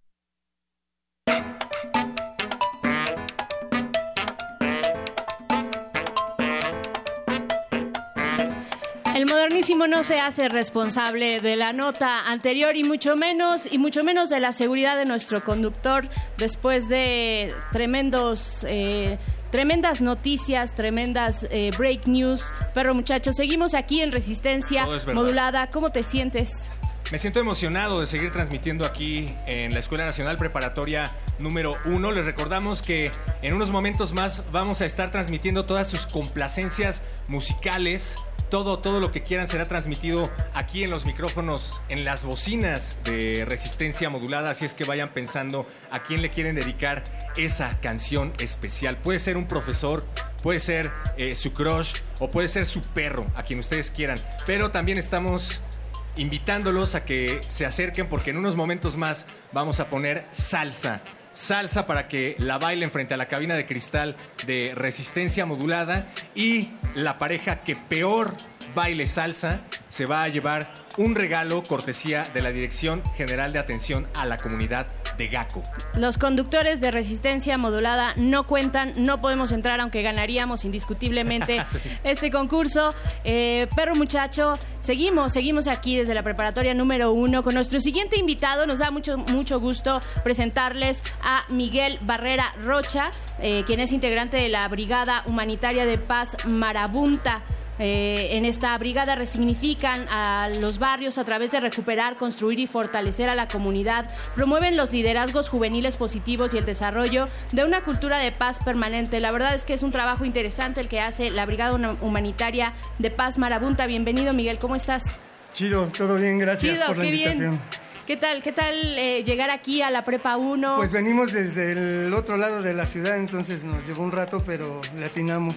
Estamos No, Y pues estás estando la a 10 población. minutos de distancia ya te haces un rato. La verdad es que el tráfico se está poniendo cada vez más pesado en esta ciudad. Oye, pero cuéntanos por favor de qué se trata, en tus palabras, la Brigada Humanitaria de Paz Marabunta. ¿A qué se dedican? ¿Cómo surge? Es eh, un- una agrupación de personas de todas las edades, de todos los estratos, que eh, coincidimos con la idea de defender el derecho a la libertad de expresión, el derecho a manifestarse, y entendemos la acción humanitaria como una acción urgente y, inmediata, ¿no? De respuesta frente a, a lo que pasa en, nuestro país, ¿no? Es decir, si eh, los sismos, recién con los sismos, pues la banda se reunió y salió, pero no nos quedamos en los puntos más, más este, concurridos, nos trepamos a la montaña, ¿no? Nos vamos ahí donde, donde hace más falta.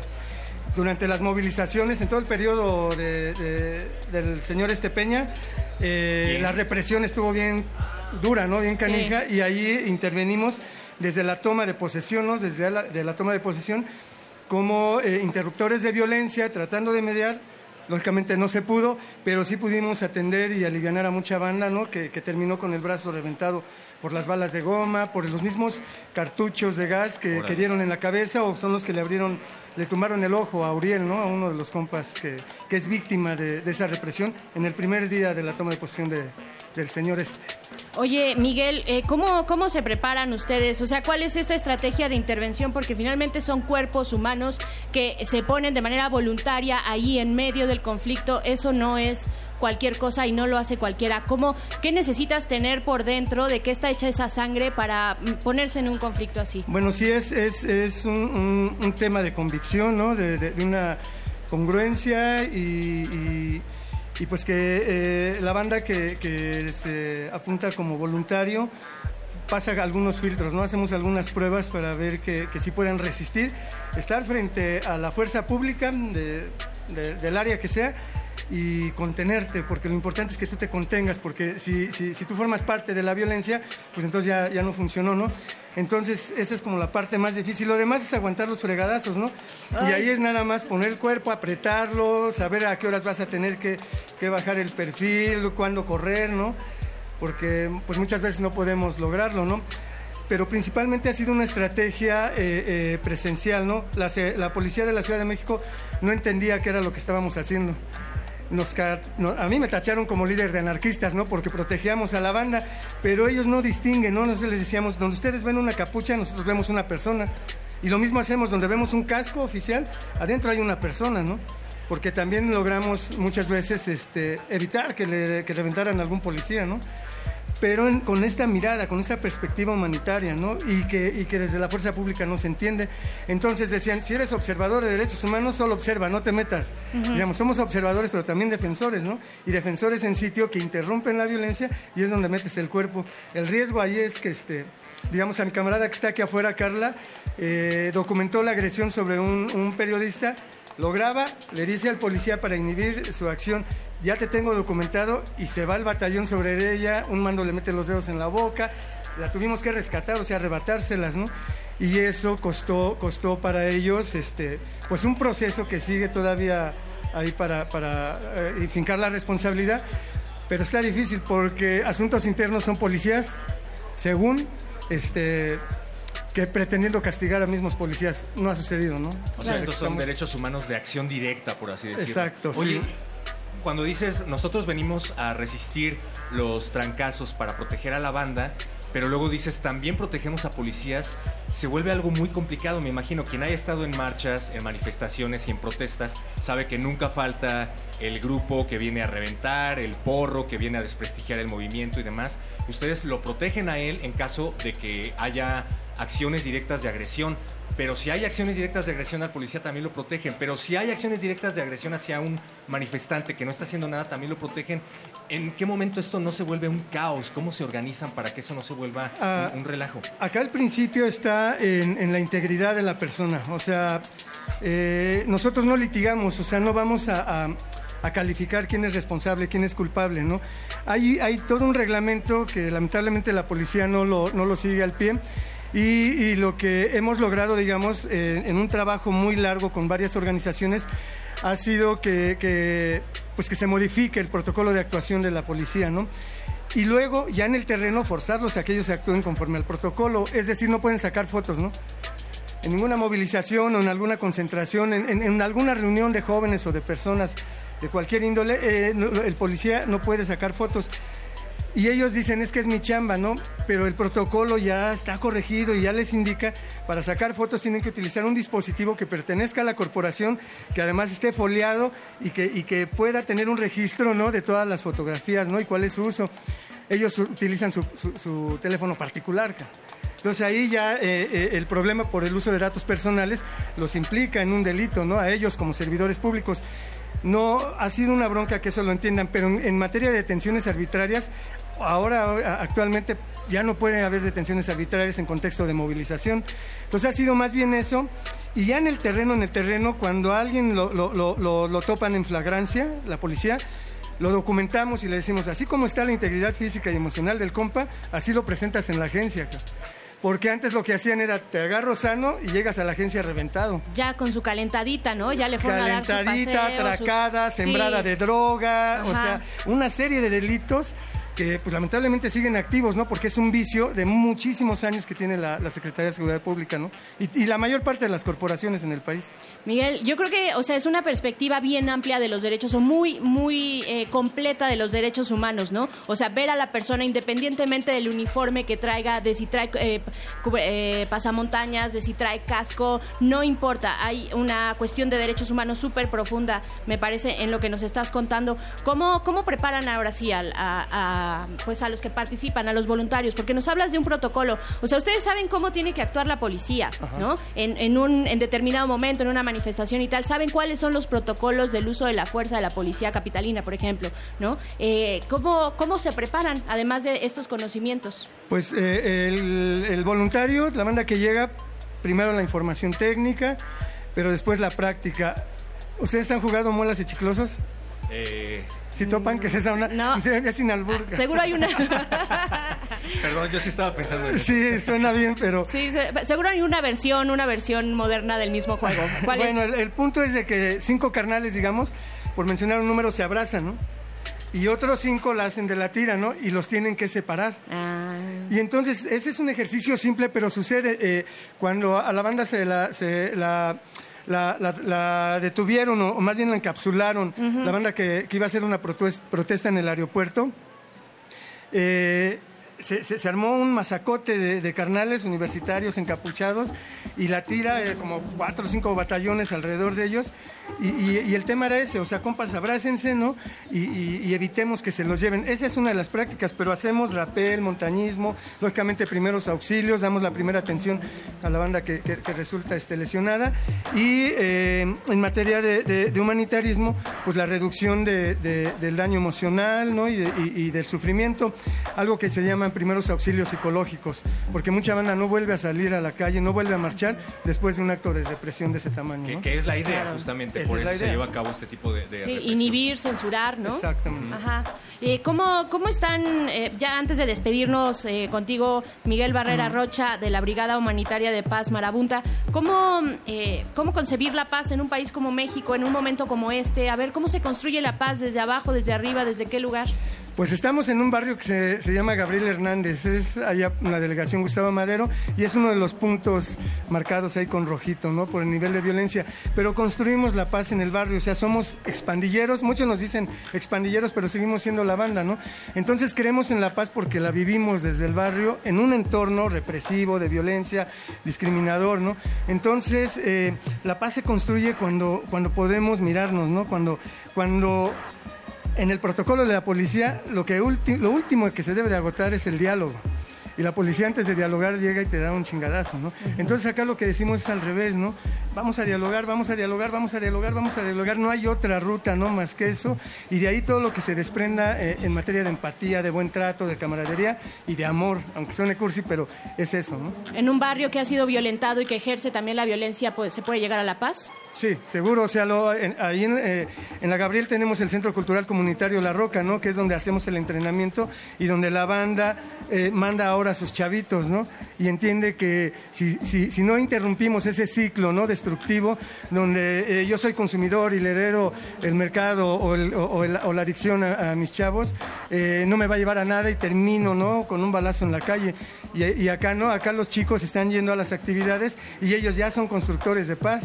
Es muy chistoso porque cuando ellos interrumpen la, la violencia y construyen la paz, la banda en lugar de decirles que son de marabunta, les dicen eh, que son, de, son amargabuntas, ¿no?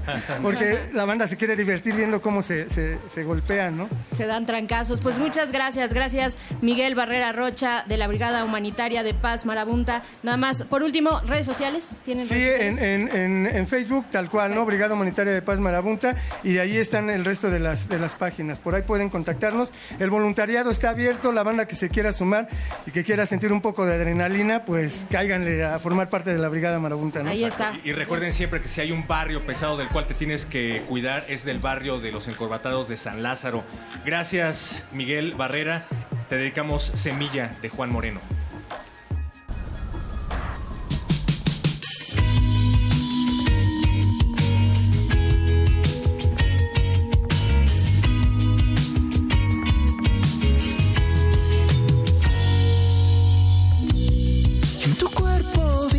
Secuela del sol. Un pedazo de los dos. Llevas algo de mí dentro de ti. Tan perfecto.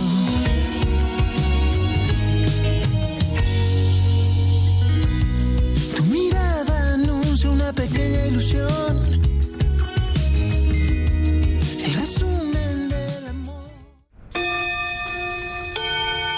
Motivos nos sobran. Queremos reencontrar nuestras raíces, Reafirmar lo aprendido. terminar las materias. Salimos de la cabina y volvemos a la escuela. Voces en el campus. Una transmisión especial de resistencia modulada desde distintos planteles de la UNAM. Que la de GACO y Radio UNAM traen para ti. Miércoles 13 de marzo, Prepa 1. Miércoles 20 de marzo, Prepa 6. Martes 26 de marzo, CCH Oriente. Jueves 4 de abril, CCH Sur. De las 12 a las 15 horas. Transmisión a las 20 horas por el 96.1 de FM. Hacemos comunidad. Universitaria. Resistencia modulada. Radio UNAM. Experiencia sonora.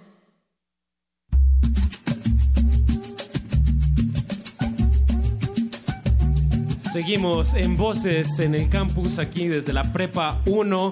Todo lo que se diga a través de estos micrófonos será usado a su favor. Eso, la Prepa 1, Gabino Barreda, y estamos con dos chicos sobresalientes en diferentes áreas. A mí me da mucho gusto que Mariana Hernández Alviso, que está aquí a mi lado, quiera ingresar a la Facultad de Ciencias Políticas y Sociales, ¿cierto, Mariana? Sí, la verdad sí. ¿Qué estoy carrera? Muy emocionada.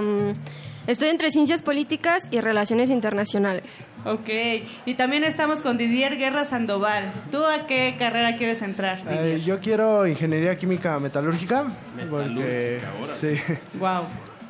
¿Y por qué te gusta la química? Eh, bueno, desde secundaria que la empecé a llevar me llamó muchísimo la atención, o sea, la explicación que nos puede llegar a dar todo. O sea, la química básicamente es igual que las matemáticas, está en todos lados, en todas partes, dentro de nosotros y en el mundo. Entonces me, me fascina todo lo que es de química y pues metalúrgica me llama mucho la atención. Además tomaste un curso en este espacio que en el que todos estamos descansando en las vacaciones. Tú decidiste meterte a estudiar química, ¿cierto? Sí. en el ¿Cómo es esto? Platícanos. Eh, bueno, eh, por el programa de jóvenes a la investigación, se me dio la oportunidad de asistir a, una estancia corta eh, dentro de alguna de las facultades o institutos dentro de la UNAM. Entonces, pues por lo mismo que me gusta la química, pues escogí el Instituto de Química y pues estuve seis semanas allá. Estuve trabajando con un alumno de licenciatura y me estuvo, nos estuvo asesorando un postdoc. Entonces estuvo bastante increíble, de hecho es bastante asombroso ver ya cómo es el trabajo en verdad de No ese decías, tipo de de- nivel. desearía estar este, en mi casa viendo Netflix. Pues, Nunca pasó por tu mente. eh, un día sí, o algunos días sí, porque... Sí, porque era de esperar a veces, entonces era de estar esperando y era como, ah, yo podría estar haciendo otra cosa en este momento, pero No, la verdad sí, no lo cambiaría por nada eso. Es que son jóvenes que cambian el, el futuro, Apache. No pueden estar ahí nada más viendo los- Netflix. Los dos ya están en su sexto semestre aquí de la prepa, ¿verdad? Ah, Sí. sí. Ya están a punto de salir. ¿Cómo fue esta experiencia de tres años? ¿Qué nos pueden platicar? ¿Qué les ha dejado la prepa 1? Pues una, sobre todo una odisea entrar a la prepa. También el desarrollo que tuve dentro de la prepa, convivencia con personas, em, desagrados, pero fuera de ahí fue una bonita experiencia. Am, todo, bueno, en cuarto creo que fue difícil como trabajar porque estar en una escuela de paga, entrar a una pública, fue un cambio radical completamente y siento que pude salirme de mis de como lo que yo quería de mi futuro, pero supe controlarme. Y en quinto, en quinto mejoré, la verdad. Ya te adaptaste más. Sí, me adapté y me gustó mucho el quinto. Algo que siempre se me ha hecho muy irónico. eh, mi maestra de biología es muy buena maestra. ¿Cómo se llama? Kraus. Bueno, se apela Kraus. Ella me enseñó algo, o sea, el resumir las cosas también, pero mm, no sé cómo, cómo decirlo, no voy para esa área, entonces... Ok, ok. Pero, fue- pero te gustó cómo te lo enseñó, cómo Sí. te lo transmitió. Sí, la verdad, sí, tanto que casi salía, de, de- bueno, casi salía vomitado de su clase. Órale. Y Didier, ¿a ti alguna clase así memorable? Que se te venga alguna maestra, maestro. Memorable, yo creo que eh, bi- biología igual, con la profesora Manele, en quinto igual. Eh, es una profesora que irradia casi casi felicidad. Entonces, ¿Qué clase da? Biología. Biología. Entonces es como muy bonito ver eso en los profesores, también en una profesora de química que tuve en quinto año, que se llama María Araceli Franco. Igual siempre hacía bromas, sonreía, pero enseñando. Entonces eso me encanta porque es como que te diviertes. Exacto, qué buen punto. No, no solamente es dominar muy bien un área, o, sino también cómo la vives y cómo la transmites. eh, como dices, si te da una buena, pues como una buena sensación, como es más fácil que aprendas de esa persona, ¿no? A pesar de que, de que, o sea, otra persona igual puede saber hasta más cosas, pero si no tiene una buena actitud, pues no lo va a poder transmitir. Creo que parte de entrar a la universidad y, y de este espíritu Puma es justamente eso, ¿no? Aprender que hay muchas formas de aprender. Platíquenos el futuro, chicos. Bueno, sabemos que quieren entrar a ya a qué carreras, pero ¿qué podrían recomendarle a las nuevas generaciones que van a entrar a la prepa 1? Bueno, como dijo Mariana, es un poco difícil en cuarto año. De hecho, ella y yo nos conocemos de cuarto año. Llevamos el mismo grupo. Era su jefe de grupo. Eh, sí es eh, bastante radical. Entonces, sí es como un cambio bastante grande. Lo que dice, si es de privada a pública, sí es horrible. Digamos, yo estaba en un grupo de 16, pasé un grupo de más de 60, así de dos meses para otro, ya estaba con más del triple de alumnos. Pero creo que siempre es cuestión de cada quien, o sea, de esforzarse uno mismo y querer seguir, porque pues la verdad eh, dicen, puedes echar la culpa a muchas cosas, pero al final las decisiones las toma uno mismo y creo que está dentro de cada quien querer progresar de cierta manera, decirlo, entonces creo que eso es lo importante, querer siempre dar. Tú, Marian, ¿algún consejo a la nueva generación? Pues yo que voy para ciencias políticas. Eso, eso. Este, algo que cuando fui a investigar más sobre la carrera y lo- algo que me ha dicho mucho mi profesor de introducción a las ciencias sociales, me ha dicho que las nuevas generaciones no saben de política. Es algo cierto, hacen mucho caso a las redes sociales. Y lo que les quiero como decir es que antes de hablar, investiguen y saber cómo es su país para ver si está bien o no está mal y ustedes qué pueden hacer como próximos alumnos de la universidad, de Claro. la máxima casa de estudios. Bien, como que estamos en una época que, que se puede opinar muy fácil, pero se ha perdido este, este, pues esta virtud de escuchar y, y de escuchar sobre todo a la gente que sabe de los temas, ¿no? O sea, cualquiera puede opinar, pero hay que, que también saber a- a escuchar. Claro que sí. Pues muchas gracias, chicos. Eh, seguimos aquí en Voces en el Campus. ¿Qué les parece si vamos a escuchar una complacencia de Alexis Juárez, de sexto año, también de Área 1? Él pidió La Ciudad de la Furia de Soda Stereo para que se escuche y retiemble aquí en la Escuela Nacional Preparatoria número 1. Muchas gracias. Gracias. Siguen en Resistencia Modulada.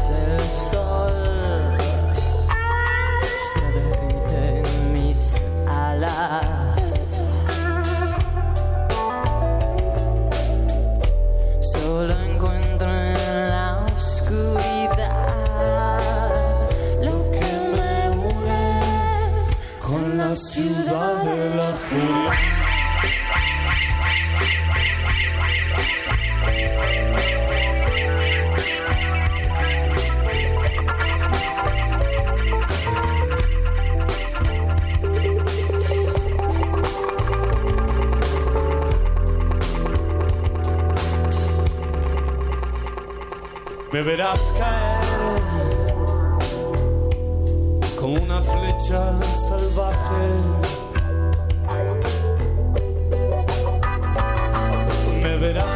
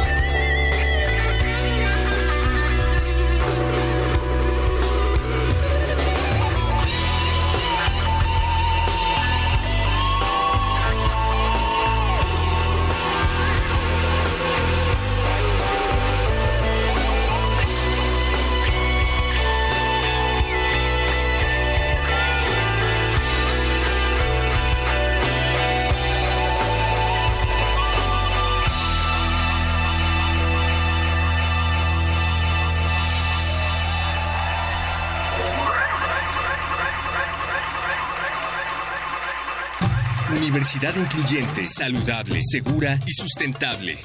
Dirección General de Atención a la Comunidad. Sustentabilidad. La investigación es teórica y práctica. Ponemos el conocimiento al servicio de lo más importante, el planeta.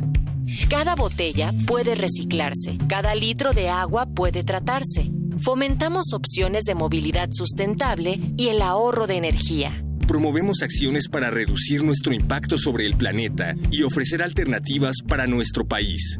La universidad es sustentable. Motivos nos sobran. Queremos reencontrar nuestras raíces. Reafirmar lo aprendido. Terminar las materias.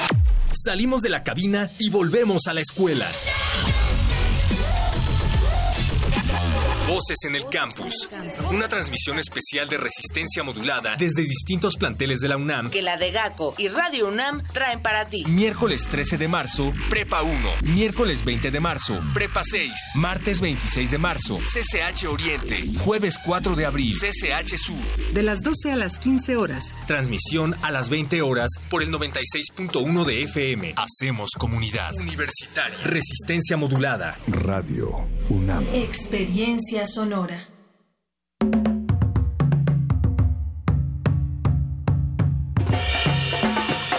En vivo, no en directo, desde la explanada de la Escuela Nacional Preparatoria número 1 en esta cabina móvil de bolsillo y de cristal de resistencia modulada. Recuerden que estos son sus micrófonos. Resistencia modulada abre los micrófonos a la comunidad para que todas esas orejas atentas se enteren de todo lo que acontece al interior de estas instalaciones, al interior de su casa, que es cualquier sede de Ciudad Universitaria de la UNAM. Y cuando alguien como Pamela Mariel Jiménez López insiste tanto en entrar aquí a la cabina, trae a su porra. Se escucha, se está colando por los micrófonos, perro muchacho, ve nada más. Para hablar acerca de su altruismo en diversas brigadas de apoyo a los damnificados y hablar acerca de su excelencia académica, pues no nos podemos negar. Pamela, muchísimas gracias por venir aquí a tocar a la cabina. No, gracias a ustedes. ¿De dónde nace la voluntad, Pamela, de dar el tiempo que uno tiene para que para ayudar a otros? Pues desde que estoy chiquita me ha gustado todas esas cosas. Desde y que soy chiquita, espérame, ¿cuántos años tiene? 18 y ya me siento muy grande. Ah, sí, muy bien. No, pues, toda una vida por delante. Si ¿no? todavía hay tiempo. Pues sí, mucho. Ojalá. ¿Y cuál- eh, ¿Cuáles son las, eh, qué haces en estas brigadas? Pues no es como que haya hecho muchas brigadas, pero pues creo que, o sea, siempre me ha gustado ayudar a los demás y pues esa es una razón muy importante por lo que quiero estudiar. Y pues, por ejemplo, este, me metí a un curso de risoterapia para ir a hospitales y así. Y pues ya también he ido a pintar este, paredes de un hospital con mi mamá y así. Para los eh, amargados que no saben qué es la risoterapia, ¿nos explicas por favor en qué consiste? Pues es hacerle pasar un rato mejor a personas que están sufriendo un poquito Ah, ok. O un muchito. o un muchito. Dentro de A, a ver, hazme sentir mejor, por favor. No, él no, está Mucho sufriendo. calor. él no está sufriendo, no le hagas caso. Este, eh, no, no está para divertirte, perro muchacho. Perdón, Pamela. Enférmate y, y espérate de las brigadas. Pero si estoy enfermo, hay muchas formas de enfermedad. Pamela, cuéntanos eh, por qué eh, ya nos explicaste acerca de la decisión de entrar a la Facultad de Medicina. ¿Tienes algún, en idea, alguna idea de una especialización? Pues aún no sé bien, pero creo que es algo como de cirugía, o sea, algo quirúrgico. Ok, ¿quieres intervenir directamente sobre los cuerpos de las personas? Sí, eh, me llama mucho la atención eso. ¿Es algún placer en, en- en abrirlos, sin escarbar? En, en la sangre. Mm, No, no tanto así. Creo que, o sea, el cuerpo es maravilloso y la verdad es que esas oportunidades de hacer esas, ese tipo de cosas, creo que es un privilegio que te da la vida y que no todas las personas lo tienen. Y la verdad es que si, o sea, yo puedo hacer eso, uy, estaría increíble.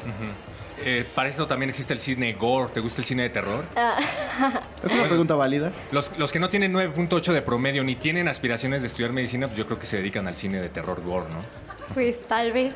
Piensa, piensa que eh, estas preguntas son parte del currículum que se van a armar. Finalmente somos parte de la institución de la UNAM. Todo esto va a tu expediente personal. Entonces sí es bueno conocer acerca de estas tendencias. ¿Has pensado en matar a alguien, Pamela? Mm, No. A risa. A risa, Ajá, bueno, a risa cosquillas. sí. Así, así. Ok, eh, Tú que has estudiado risoterapia, ¿se puede matar a alguien a, a cosquillas? O sea, ¿puedes hacer reír a alguien Pues- al grado de que se vuelva contraproducente? Pues no, nada más que ya te estás como ahogando y ya, hasta ahí. Pero ya luego se te pasó con el, con el tiempo. Le está pasando a Mario ahorita, mira. No, es que digo, ¿qué opinas de las acusaciones que se están haciendo de un escándalo en tu contra? De un caballero que está allá afuera que dice que tú hiciste un intento de ataque hacia él a causa de risoterapia. Viene con un abogado y todo, un collarín en, en el cuello. Cuéntanos acerca. ¿Son, Mm, ¿son infundadas? rumores. No, son rumores. Nada Claro, más. Nada más. Entonces está diciendo que el caballero miente. Sí, por supuesto. ¿Puede comprobar eso? Mm, Se niega a declarar el caballero. ay, Pamela, tienes 9.8 de promedio. ¿Cómo? no. Eh, eh, estoy leyendo la declaración oficial que me hicieron llegar por parte de Degaco. ¿Cuánto tienes de promedio entonces? ¿Cinco tienes? Ajá, ¿Cinco de promedio? No, tengo 9.4. Ah, ay, perdón. De cualquier manera. Me equivoqué. 9.4. 9 punto- No, sí, la, la diferencia es radical. Lo- lo estamos diciendo cuatro evidentemente décimas porque te son tenemos. cuatro décimas. Porque te tenemos envidia, obviamente. Pero bueno, a ver, para las personas que sí tienen 5 de promedio, ¿qué le recomiendas para llegar a 9.8? Perdón, 9.4. Pues que le echen ganas. Pues O eso sea, es todo lo que hay que hacer. Entrar a tus clases. Entrar a tus clases, poner atención y pues estudiar. O sea, no es tan difícil. Oh, golpe bajo. Todos los que allá afuera tienen abajo de 9.4. eh, eso fue- No, es, es, un- es una gran recomendación, Pamela. fue así. O sea, es que creo que desde que entré a la prepa, o sea, la verdad es que sí le he echado muchas ganas.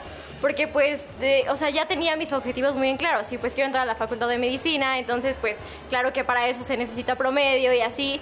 Y pues, o sea, las materias que he cursado a lo largo de la prepa y por ejemplo ahorita que estoy en área 2, pues me gustan muchísimo. Entonces, pues creo que es eso, encontrar lo que en verdad te gusta y lo que en verdad quieres hacer para que puedas, o sea, hacer cosas para lograr todo eso. Y pues el promedio es algo importante, pero no es, o sea, no lo es todo. O sea, en verdad, yo creo que es lo que aprendes y así. Creo que es una respuesta muy centrada. Ahora, en resistencia modulada, la mayoría cuando le preguntamos, le dijimos a nuestros padres de nuestra elección de carrera, pues hubo un cataclismo, ¿no? Pero te lo digo porque venimos de carreras de filosofía, de comunicación, de letras. Paquito de Pablo le dijo a sus papás que pasaría el resto de su vida en el yate tomando Mountain Dew. Entonces, ah, es difícil para los padres lidiar, lidiar con eso. Pero tú, que de seguro la noticia debió ser una gran alegría, ¿qué pasó cuando dijiste, dijiste en tu familia, yo quiero ser, yo quiero estudiar medicina? ¿Te presumen en la cena de Navidad? A ver, Pamela, ven, dinos qué promedio tienes. No. Dile a tu tía qué promedio tienes. No, no, o sea, creo que no. Y, y, pues tal vez mis papás de alguna manera como que me dijeron, ¿en serio quieres estudiar eso? O sea, como que me hicieron reflexionarlo. Y pues al final yo dije, sí, claro que quiero estudiar eso y ya les dije por qué y todo y me dijeron, está bien, o sea, te apoyamos y es lo que tú quieras. O sea, o sea, una de las mejores elecciones de carrera te hicieron reflexionarla. Sí. Bueno, pues- entonces, ¿qué quieren los papás? O sea, letras, no, piénsalo. Bueno, que medicina, en no, Radio piénsalo. Pues no sé, o sea, pues yo creo que quieren que estemos seguros de lo que en serio nos vamos a dedicar, ¿no? Porque pues si no te gusta, este, pues nada más lo harías porque sí y ya, entonces ni siquiera, se- o sea, ni siquiera estarías bien toda tu vida, o sea, sería como una vida aburrida, yo digo. Claro, porque puedes ser muy exitoso en lo que estás haciendo, te puede ir muy bien, puedes tener uno de los mejores promedios, pero si no te gusta lo que estás haciendo, Pues, va a ser ¿para miserable toda tu vida, ¿no? Sí, pero para eso está la risoterapia. Pamela, pues muchísimas gracias por venir aquí a los micrófonos de Radio UNAM. Felicidades. La porra se vuelve a prender. Porque tus objetivos son claros y porque tienes todo eh, nuestro apoyo de corazón. Te apoyamos desde estos micrófonos, por lo menos. Porque probablemente algún día nos abras y lo, re- y lo veas, entonces para que Ah. veas. A mí ese no, porque no tengo seguro social. tal vez sí, sepas tal que, vez sí. exactamente, entonces sepas, ah, bueno, este corazón me apoyó, entonces. No, muchas gracias por la oportunidad y pues por sus palabras. No, muchas gracias a ti por venir a acá. A mí no me vas a abrir porque yo no tengo seguro social, a menos de que tu altruismo sea tal que vayas Por a eso decía ella, Claro porque es, es altruista, entonces Ah, vamos bien, a, a acudir a la clínica privada para locutores pobres, eh, Pamela Jiménez. Muchas gracias, Pamela, por existir y por ser tan joven. Eh, eh, ¿Qué vas a hacer después de esto? ¿Te vas a ir con tus amiguitos? ¿Van a bailar salsa? Porque recuerda que tenemos una dinámica. Sí, ahorita ya voy a bailar salsa con mis amigos allá afuera. Pero bailen mal, porque la dinámica es que van a ganarse sus agendas las parejas que peor bailen salsa. Por favor, el productor todavía no se convence de que hagamos esto, así que muéstrenle que apoyan la dinámica del baile de salsa. O sea, hasta piña va. Mi cuerpo entrar. pide salsa. Y por ahora lo que pide es otra pausa musical, perro. Entonces vamos a escuchar música y, regresamos. Muchas gracias, Pamela. De nada.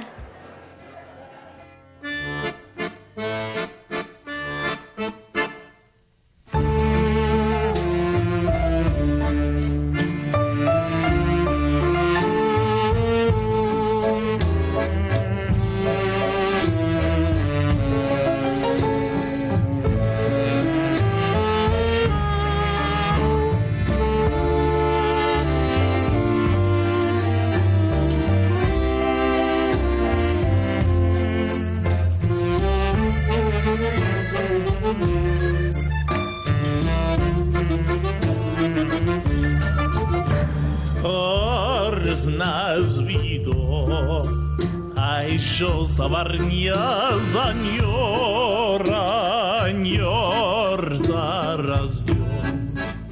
Аньор же варньо заньор, аньор кай стравор сагрузван. Тики-тай, тики-тики-тай, тики-тики-тай. Hoje os nados do dia dai um bardó.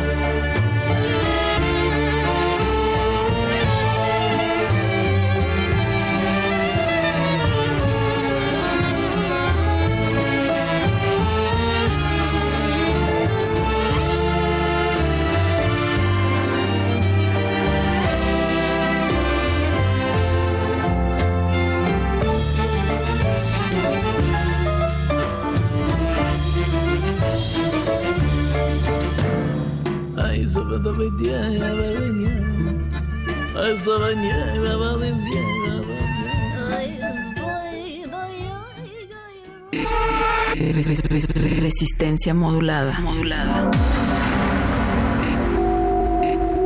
Resistencia modulada.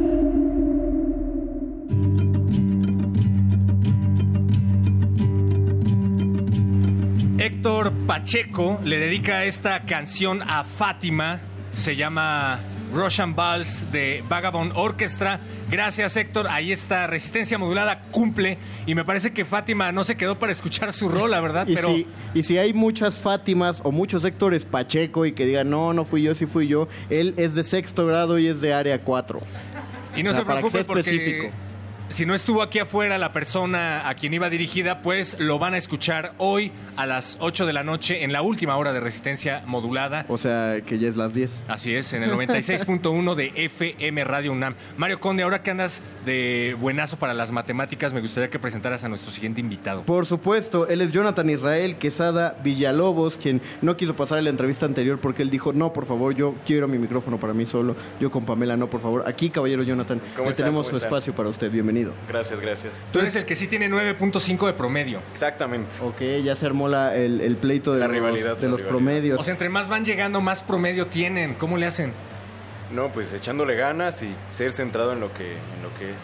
Mira, eh, aquí está, aquí está lo más curioso y una, y una cosa con la que todavía nos siguen deprimiendo, deprimiendo estos muchachos más, porque traen unos conocimientos en los cuales nosotros somos unos totales memos. Él dice que es, eh, bueno, aquí dice que es estudiante sobresaliente en el área de histopatología. ¿Qué es la histopatología, Jonathan? Bueno, es, es la rama, es una rama de la medicina la cual estudia los tejidos o enfermedades. Tú haces un corte este, y, y lo pasas por diferentes procesos para al final determinar qué enfermedad este, este, tenemos. Por ejemplo, se puede revisar por medio de la saliva, por medio de algún fluido. Lo podemos hacer y obviamente son con pigmentos especiales, los cuales te hacen este, ver... No se ve exactamente algo muy preciso, sí tenemos que estudiarlo y, y analizarlo bien, pero lo podemos ver como anomalías en el, en el tejido o lo que estemos este, analizando. O sea, es como una biopsia más o menos. ¿O qué diferencia hay? Es que la biopsia es más como quitar realmente un, un- un pedacito. Un cacho. Ajá. Y este lo podemos hacer, te repito, como con fluidos. Entonces, Ah, ok. ¿Cómo te- ya te ha tocado ver algo así en los estudios de ah, este Pues está- es que mira, realmente yo no llevo la carrera técnica de histopatología. Ok.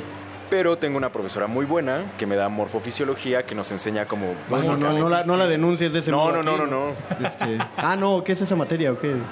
Es, es como parecido a la anatomía, pero un poquito menos. Ok, o sea, ¿qué que estudiamos, estudiamos todo lo del cuerpo, pero no a profundidad. Ya cuando estás en la facultad y ves la, la anatomía, ya, ya es muy complejo. Sí todo- estamos hablando de materias, ¿verdad? Sí, sí, sí. Ok. Estos niños son unos genios, Mario. Es una ¿Qué hemos plática estado haciendo toda nuestra vida? No sé. Radio. Radio. Oye, muchísimas felicidades, hermano, porque esto que nos dices suena bastante prometedor. Cuéntanos qué es lo que se puede encontrar a través de la histopatología. O sea, si por ejemplo ahorita revisas mi vaso lleno de saliva, puedes determinar eh, si tengo gripe. Eh, depende del virus o de la bacteria que, que esté ahí dentro. O sea, que, como te repito, realmente no he estado a, a fondo en, en esa materia. Pero yo creo que sí, si tienes algún virus importante. Ah, bueno, más bien, eh, si, digamos que ya lo hubieras eh, cursado, que ya tuvieras la Por ejemplo, uno, uno que sí se ve y es Ujú. común es el papiloma humano. Ese sí Ah. lo podemos... Este, con este, fluidos. ver, sí, a con través de la, fluidos. de la saliva se puede detectar. Puede ser con fluidos porque aquí tenemos una glándula que igual es de, es de la misma. Aquí en el cuello. Ajá. O, o realmente con fluidos ya este... De la parte es, reproductora que, es que me encanta porque dijo aquí y se señaló el cuello. Sí, cu- y, la cuello, segunda cuello, parte, cuello. y la segunda parte cuando dijo, y pues ya también podemos, y, y apuntó hacia la zona debajo de la mesa. Y eh, Respeto, respeto. Aquí, ¿no? Jonathan, aquí no hay censura, puedes decir lo que Genitales. Genitales. Pene. A través de los fluidos vaginales puedes determinar si alguien tiene una infección de ese tipo. Exactamente. Ok. Muy bien. ¿Por qué se ríen? Producción, ¿por qué se ríen si oyen la palabra genital? Esto es un tema serio. Es un tema Es un serio. tema Vean, este, esta es la cara de alguien que cu- escucha la palabra genitales y tiene 9.5 9.5 de promedio. Escucha Por la eso, palabra ¿qué? genitales y en vez de reírse, como todos ustedes, Lo empiezo a analizar. estudiar Empieza a analizar. histopatología. Empiezo a analizar. Es más, del- eh, es más, es tan bueno en, su- en- en lo que hace que solo por el modo en el que pronuncias genitales ya sabe lo que traes allá abajo. No, no, tampoco soy tan bueno. No, apenas apenas sí. vamos en el proceso. Pero lo serás, lo serás, hermano. Ojalá, Oye, ojalá. eh, a las personas que están llegando a hablarnos acerca de sus promedios, también les preguntamos qué grado de aciertos tuvieron en el examen de admisión. Te soy sincero, La verdad, no no. recuerdo muy bien, Wow. pero está ahí entre el 109, 107. Realmente no, no, no, no, no lo o sea, recuerdo. fueron 109. Muy bien. Yo- ¿Y yo piensas hacer examen de admisión para la facultad a pesar de que tienes el pase reglamentado asegurado nada más como un eh, hobby, como un desafío? Eh, no lo vi tanto desafío, lo vi como, como algo que necesitaba porque dentro de la facultad hay un grupo PAEA, que es como de exigencia académica. Entonces te hacen como un examen muy parecido al que haces de ingreso. Ah. Entonces lo, lo pensé, pero realmente por todo lo que llevaba aquí en la preparatoria y así, pues ya no, ya no me dio mucho tiempo. Pero pues estoy muy emocionado por entrar ya ya a la, a la facultad. Qué- ya, qué ya padre, ¿Cuánto te qué- falta? Ya no te falta nada. Pues un mes, un mes aproximado, el ciclo se acaba el 12. No manches, sí es cierto. Y ya este piensas ir a la Facultad de Medicina, a campus a Ciudad sí, universitaria, Universitaria. sí, exacto. Y, y esta es una especialidad, la histopatología. Eh, sí, pero lo cursas más como materia. Ah, entonces No, rec- no recuerdo bien en, en- en qué año, pero sí lo cursas como materia. Entonces- Ya posteriormente puede ser como técnico en hist- hist- histopatología. ¿Y la tuya sería eso o, o hacia No, qué le ¿qué crees? tirando? A ver, por ejemplo, a Pamela le preguntaste la cirugía. Exactamente. A mí no me llama tanto la atención la cirugía, me gustaría más algo clínico, por ejemplo, cardiólogo clínico. Me gustaría mucho el corazón. Ah, mira, fíjate, entonces él me va a diagnosticar y Pamela me va a operar. O sea, ya, ya- ya tenemos aquí conformado el equipo de médicos que va a atender a resistencia modulada cuando envejezcan en Radio UNAM. Tienen alguien que va a O atender sea, como en tres meses. La enfermedad pulmonar obstructiva crónica, tienen a, un ciru- a una Sí, cirujana y ahora tienen a un... is- ¿Cómo se dice? Histopatología. No, el ¿Cómo se sería- Histopatólogo. Histopatólogo. Te contestó bien chido. Gracias, para eso está aquí, para contestarnos. Muchísimas gracias, Jonathan. Perdón. Oye, pues muchísimas felicidades. No, muchas, ¿A, muchas, a ti muchas qué te dijeron tus papás cuando les dijiste que querías estudiar medicina? Eh, Pues realmente, al inicio, como que la que más te apoya es la mamá siempre. O sea, la mamá siempre es lo que te apoya y sí te alienta y cosas así. Pero a diferencia mi papá, me, como, como que me puso un pero. Me dijo, ¿y si estás listo? O sea, si es realmente lo que quieres? ¿Sabes lo que conlleva estudiar medicina?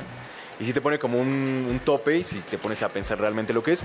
Pero pues si, si, si es algo que te gusta, si es algo que, que has investigado y que te hace feliz, por así decirlo, no tienes, no tienes duda de lo que quieres estudiar. Y en ningún momento alguno de los dos esperó que tú estudiaras algo que les gustara a ellos. Porque pasa mucho, ¿no? O sea, si tu papá es, no sé, se me ocurre, cerrajero. Yo quiero que mi hijo sea el mejor cerrajero del mundo. Si tu papá estudió medicina, pues yo también quiero que mi hijo siga mis pasos y pasa de generación en generación. ¿Esto no ocurrió? No, no, no, aquí ellos me, los dos me apoyaron. Cuando les dije que quería estudiar esto, los me dijeron, primero sí me pusieron el pero y después me dijeron, te apoyamos, tienes nuestro, nuestro apoyo realmente y espero que te vaya muy bien y échale muchas ganas. Solo era perspectiva, nada más. Muy bien, pues también una felicitación a todos los papás que apoyan a los niños, porque en otros casos nada más te dicen, por favor, mi hijo, por lo menos acaba la secundaria, no te cuesta tanto, son tres años. Ya, ya, pero ya dejemos, dejemos de proyectarnos. No. Este programa no es para, para liberar nuestros traumas emocionales. Jonathan Israel, Quesada Villalobos, muchas gracias por haber estado en la cabina de voces en el No, campus. de nada, muchas gracias a Te ustedes. permitimos continuar e ir a buscar a tu pareja de baile para iniciar con el concurso de, de la peor pareja que baile salsa. ¿Cómo que la peor? Sí, es la peor. Tiene que ganar la peor. Exacto. O sea, tú puedes es. bailar muy bien, sacarás en alto el nombre del área 1, pero no vas a ganar. Área 2, área 2. Área 2, área 2. O sea, es que no pueden ganar en todo, Jonathan. Ya tienes más de nueve de promedio, ya vas a ser un histopatólogo. Ahora, pues te toca eh, no bailar también la salsa, por lo menos. Da- dale espacio a los demás. O, o que la baile bien, porque si baila mal, sería el mejor bailando mal y también ganaría. Ah, no encontré Tienes dudas en tu razón. lógica, Mario. Te veo en el 27, es la canción que va a sonar. Gracias, Jonathan. Te veo en el Gracias a ustedes. 27 de Camilo VII. Antes de partir, bésame. Apagaré al amanecer. Con los ojos embriagados.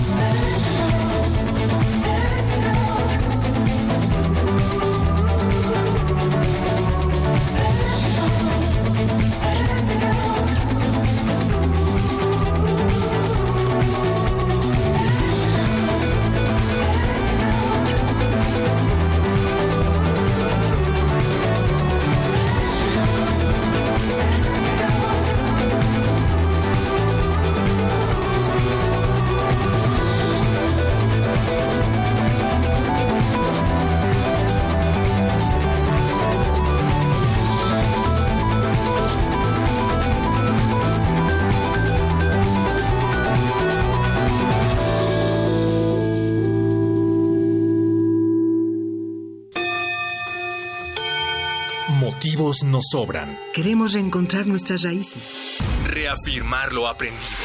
Terminar las materias. Salimos de la cabina y volvemos a la escuela.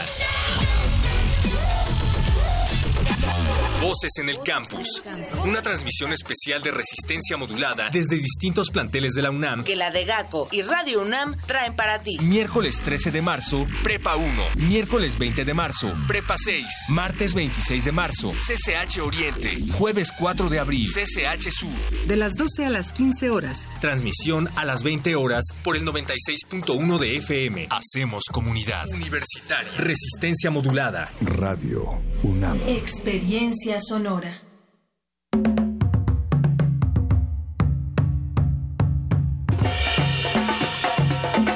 Escuchamos a Camilo VII con Te veo en el 27 de Valeria Echeverría para Laura. De Valeria Echeverría para Laura aquí en Radio UNAM, Resistencia Modulada 96.1 de FM y parece un mensaje críptico, Mario Conde. Te veo en el 27. Es críptico seguramente, pero no creo que aplique directamente acá porque como sabemos todos los alumnos de escuelas nacionales preparatorias, la numeración de los salones empieza a partir del 101. A lo mejor es una calle, a lo mejor es una dirección, no lo sabemos, eh, pero tampoco lo queremos saber. Recuerden, esto es Voces en el Campus, estamos de gira a través de todos los planteles de la UNAM. En esta ocasión le ha tocado el turno a la Escuela Nacional Preparatoria número 1 y muchísimas, muchísimas gracias a todos los que se han quedado a últimas horas de esta transmisión.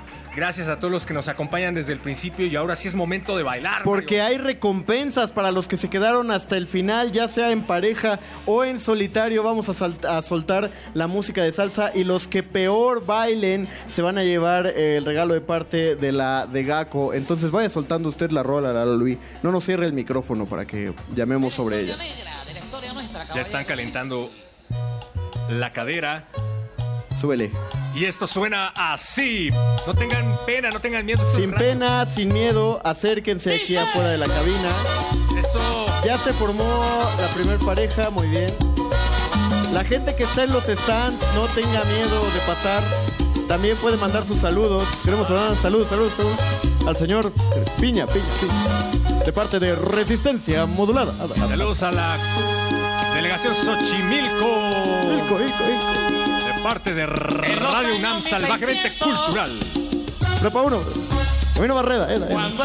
También mandamos un saludo al. Ah, ah, eso es todo. También mandamos saludos al licenciado Ricardo. De parte de Resistencia Modulada. Mande sus saludos, por favor. Saludos al balcón de los salones C101 y C102. Allá arriba, iba, iba. ¿Y por qué no bajan a bailar? De parte de Resistencia Modulada. Recuerden, los, los que peor bailen van a llevarse un regalo.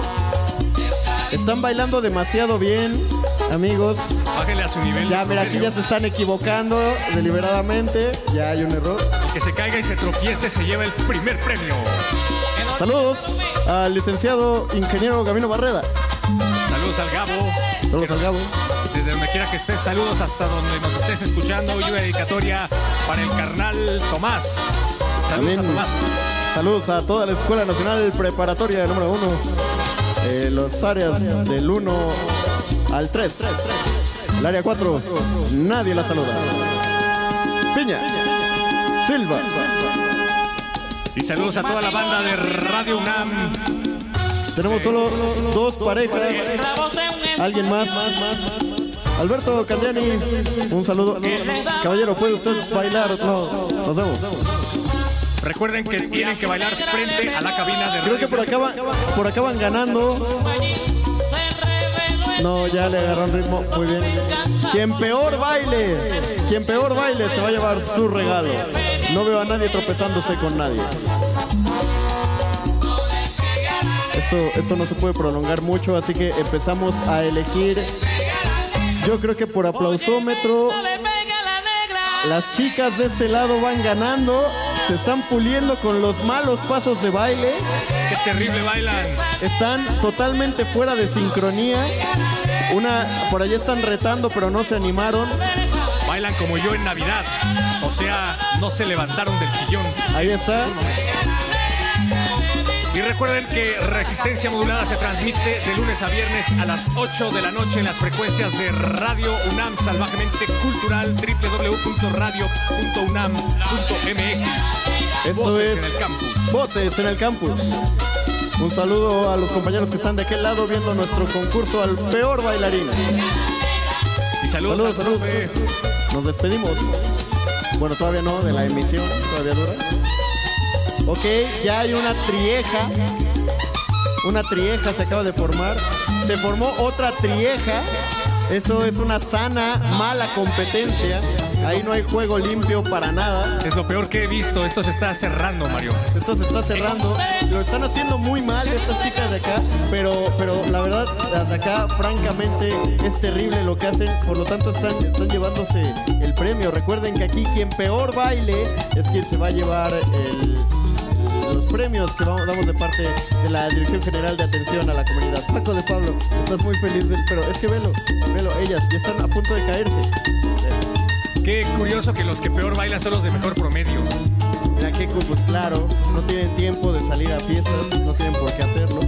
Y saludos a todos los profesores que están bailando, pero lo están haciendo desde sus aulas. Alcanzamos a ver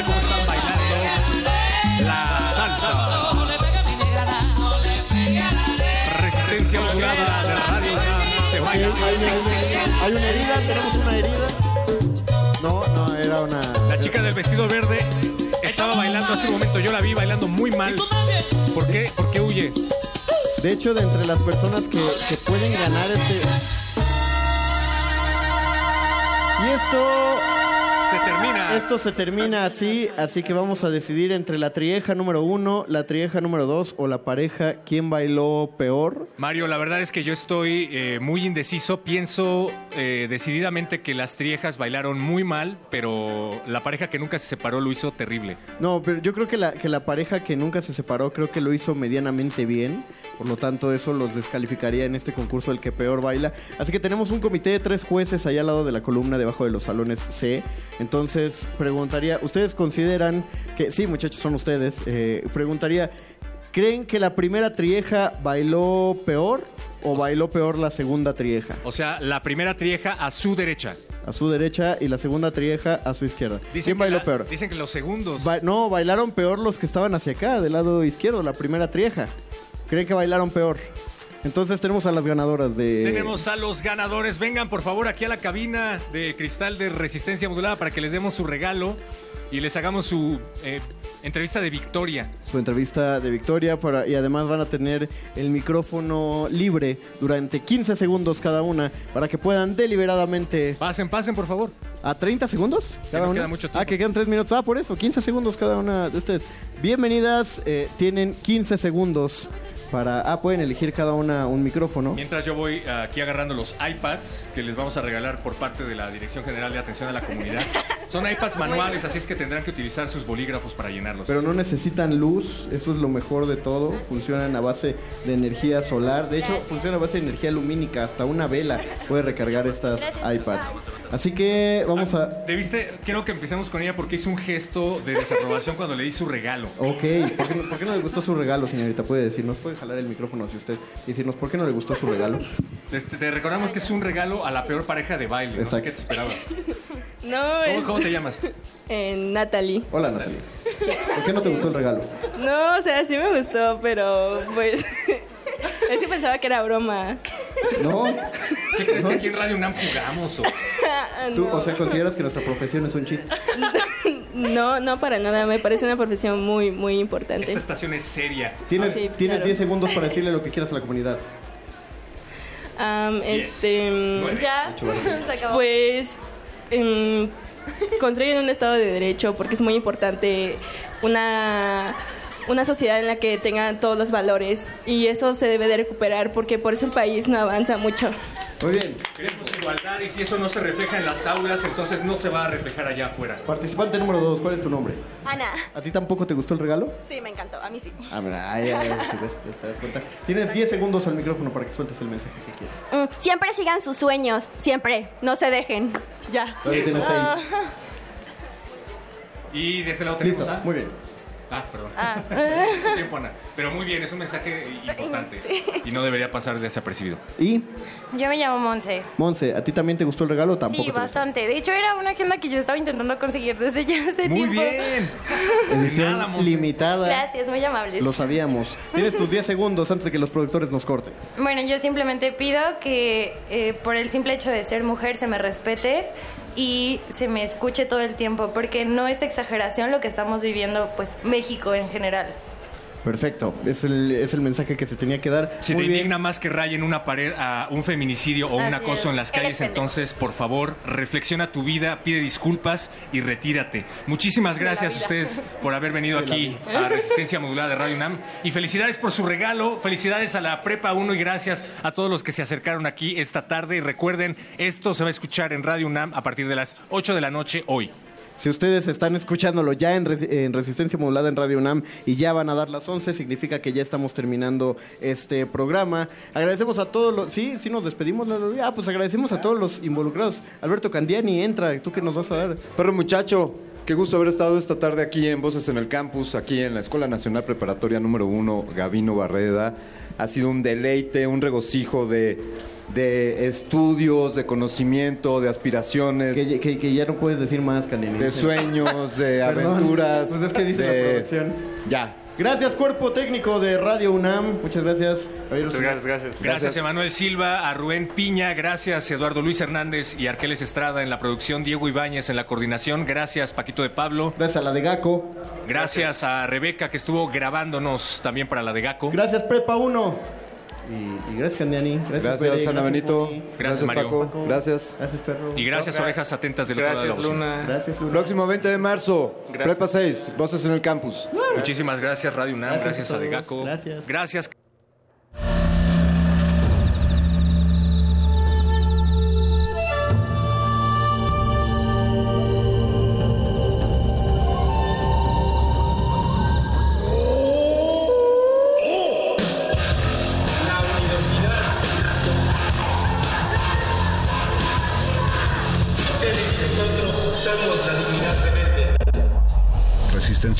Es una coproducción de Radio UNAM y El Universo.